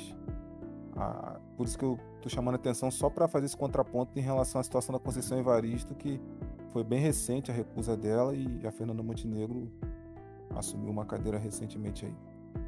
E só uma consideração sobre a Academia Brasileira de Letras, ela não é só racista, e também é, ela é bem machista, porque essa posição de colocar mulheres como imortais é uma coisa recente, porque antigamente Academia Brasileira de Letras ela seguiu o exemplo da Academia Brasileira de Letras, da Academia Brasileira de Letras francesa, que também não aceitava mulheres, né? Logo quando elas, logo quando ela foi montada inicialmente, é, era para ter mulheres como imortais lá. Só que, é, como a sociedade era machista e tal, não era aceito. Mas isso foi uma coisa que é recente aceitar a mulher também. Não é, não é uma coisa antiga, não. Então, Exato. assim, tem todo esse, esse, esse, faz todo esse escarcel. Ah, eu imortal, é, a Academia Brasileira de Letra. Eu sendo bem honesto. É verdade. É, mas assim, beleza e tal, massa, parabéns, mas Valeu, falou. Importante, importante ponto aí que vocês trouxeram, viu? Importante, importante mesmo. É, é só um detalhe sobre essa questão do, do, do, Londrina, né? Do caso do Brusque e tal. É, é importante também para quem tiver oportunidade de ler os votos dos desembargadores, assim, que é uma coisa completamente abjeta. Fora um ou outro ali que ainda manteve manter a decisão de primeiro grau, Mas, assim, os votos que, que reverteram a, a decisão, cara, e, e, e, assim, é surreal. No, na semana da consciência acontece uma situação como essa. É isso. É isso, cara. Novamente aí, agradecer aos nossos convidados pela maravilhosa participação deles, né? Paciência também pela por aturar a gente, né? Agradecer. É, aturar a nossa, nossa ignorância. Aí eu falava me divertir horrores. Mas é. Muito bom. Momento produtivo. E não falou besteira não, Marco. Foi, foi bem, cara. Foi legal. Mas, mas é isso aí. Mas vocês aí, infelizmente, aí vocês agora estão na nossa lista de pessoas aí do nosso participar do nosso podcast que provavelmente vão ser chamados para outros episódios agora. Infelizmente aí, peço desculpas. Mas é isso. Pode falar, pô. Calma aí. Já, já, já tem já um aí que você já falou de Rio de Janeiro. Exato, é. Eu quero fazer esse É, sobre. Rio de Janeiro. Que realmente ele é, é, um, é um lugar que eu tenho realmente uma fascinação aí pelo Rio de Janeiro. Vamos fazer, vamos fazer. Vamos fazer. Vamos fazer sim. Vamos fazer. Pronto. Pois, gente, é, é isso aí. É, Qual. Porra, até fiquei desconcertado. Calma, vou rebobinar aqui de novo. Então, pessoal, queria agradecer mais uma vez e vocês têm aí algum mensagem pra deixar aí no final pra gente? Busque Ah, eu conhecimento, que- né? Ah, eu queria agradecer, foi maravilhoso, foi incrível estar aqui com vocês. Eu espero que é, as pessoas tenham, gostem também, né? Daí do que a gente abordou, e se conscientizem mais. E tamo aí, né? Tô pronta já pro próximo. Me chamem pra falar de fofocas, tá bom? Opa, opa, vamos sim. Ah, é. Será que mulher é fofoqueiro ou homem é mais fofoqueiro do que mulher? Olha aí, aí. É, Oh! Anota aí, Robson, na pau- nas pautas aí. Caderninho aqui. né? Ai, gente, maravilha. Obrigadão. Ô, pessoal, também só tenho a agradecer aí pelo convite, pela, pela oportunidade de falar com vocês e espero que também que as pessoas ouçam, entendam o que foi colocado aqui. Às vezes tem muitos conceitos que é, de repente as pessoas não, não conhecem, né? Não sei se a fala foi, foi muito acadêmica em alguns pontos, mas o importante é a comunicação e é isso. Fiquem bem, bebam água. Bom final de a todos. Boa. Valeu, gente. É isso. É, segue a gente nas nossas redes sociais. Nós somos o iRapaz, arroba iRapaz Podcast, não é isso, Mábio? Acertei Não, dessa você, vez? você- não, você falou tudo errado. Nós somos Porra. em todas as redes sociais e Rapaz Podcast. É, tanto no Twitter, no Facebook, no Instagram e na Twitch. Isso. E nosso e-mail é irapazcast.gmail.com. Isso. É isso. Pronto, obrigado, meu jovem. Vai ser por isso que eu lhe contratei. Né? Uh! Pois é. Só falta pagar, né? Porque esse contrato aí, Ih, rapaz. né? Mas é isso aí. Valeu, gente. Valeu. Falou. Falou.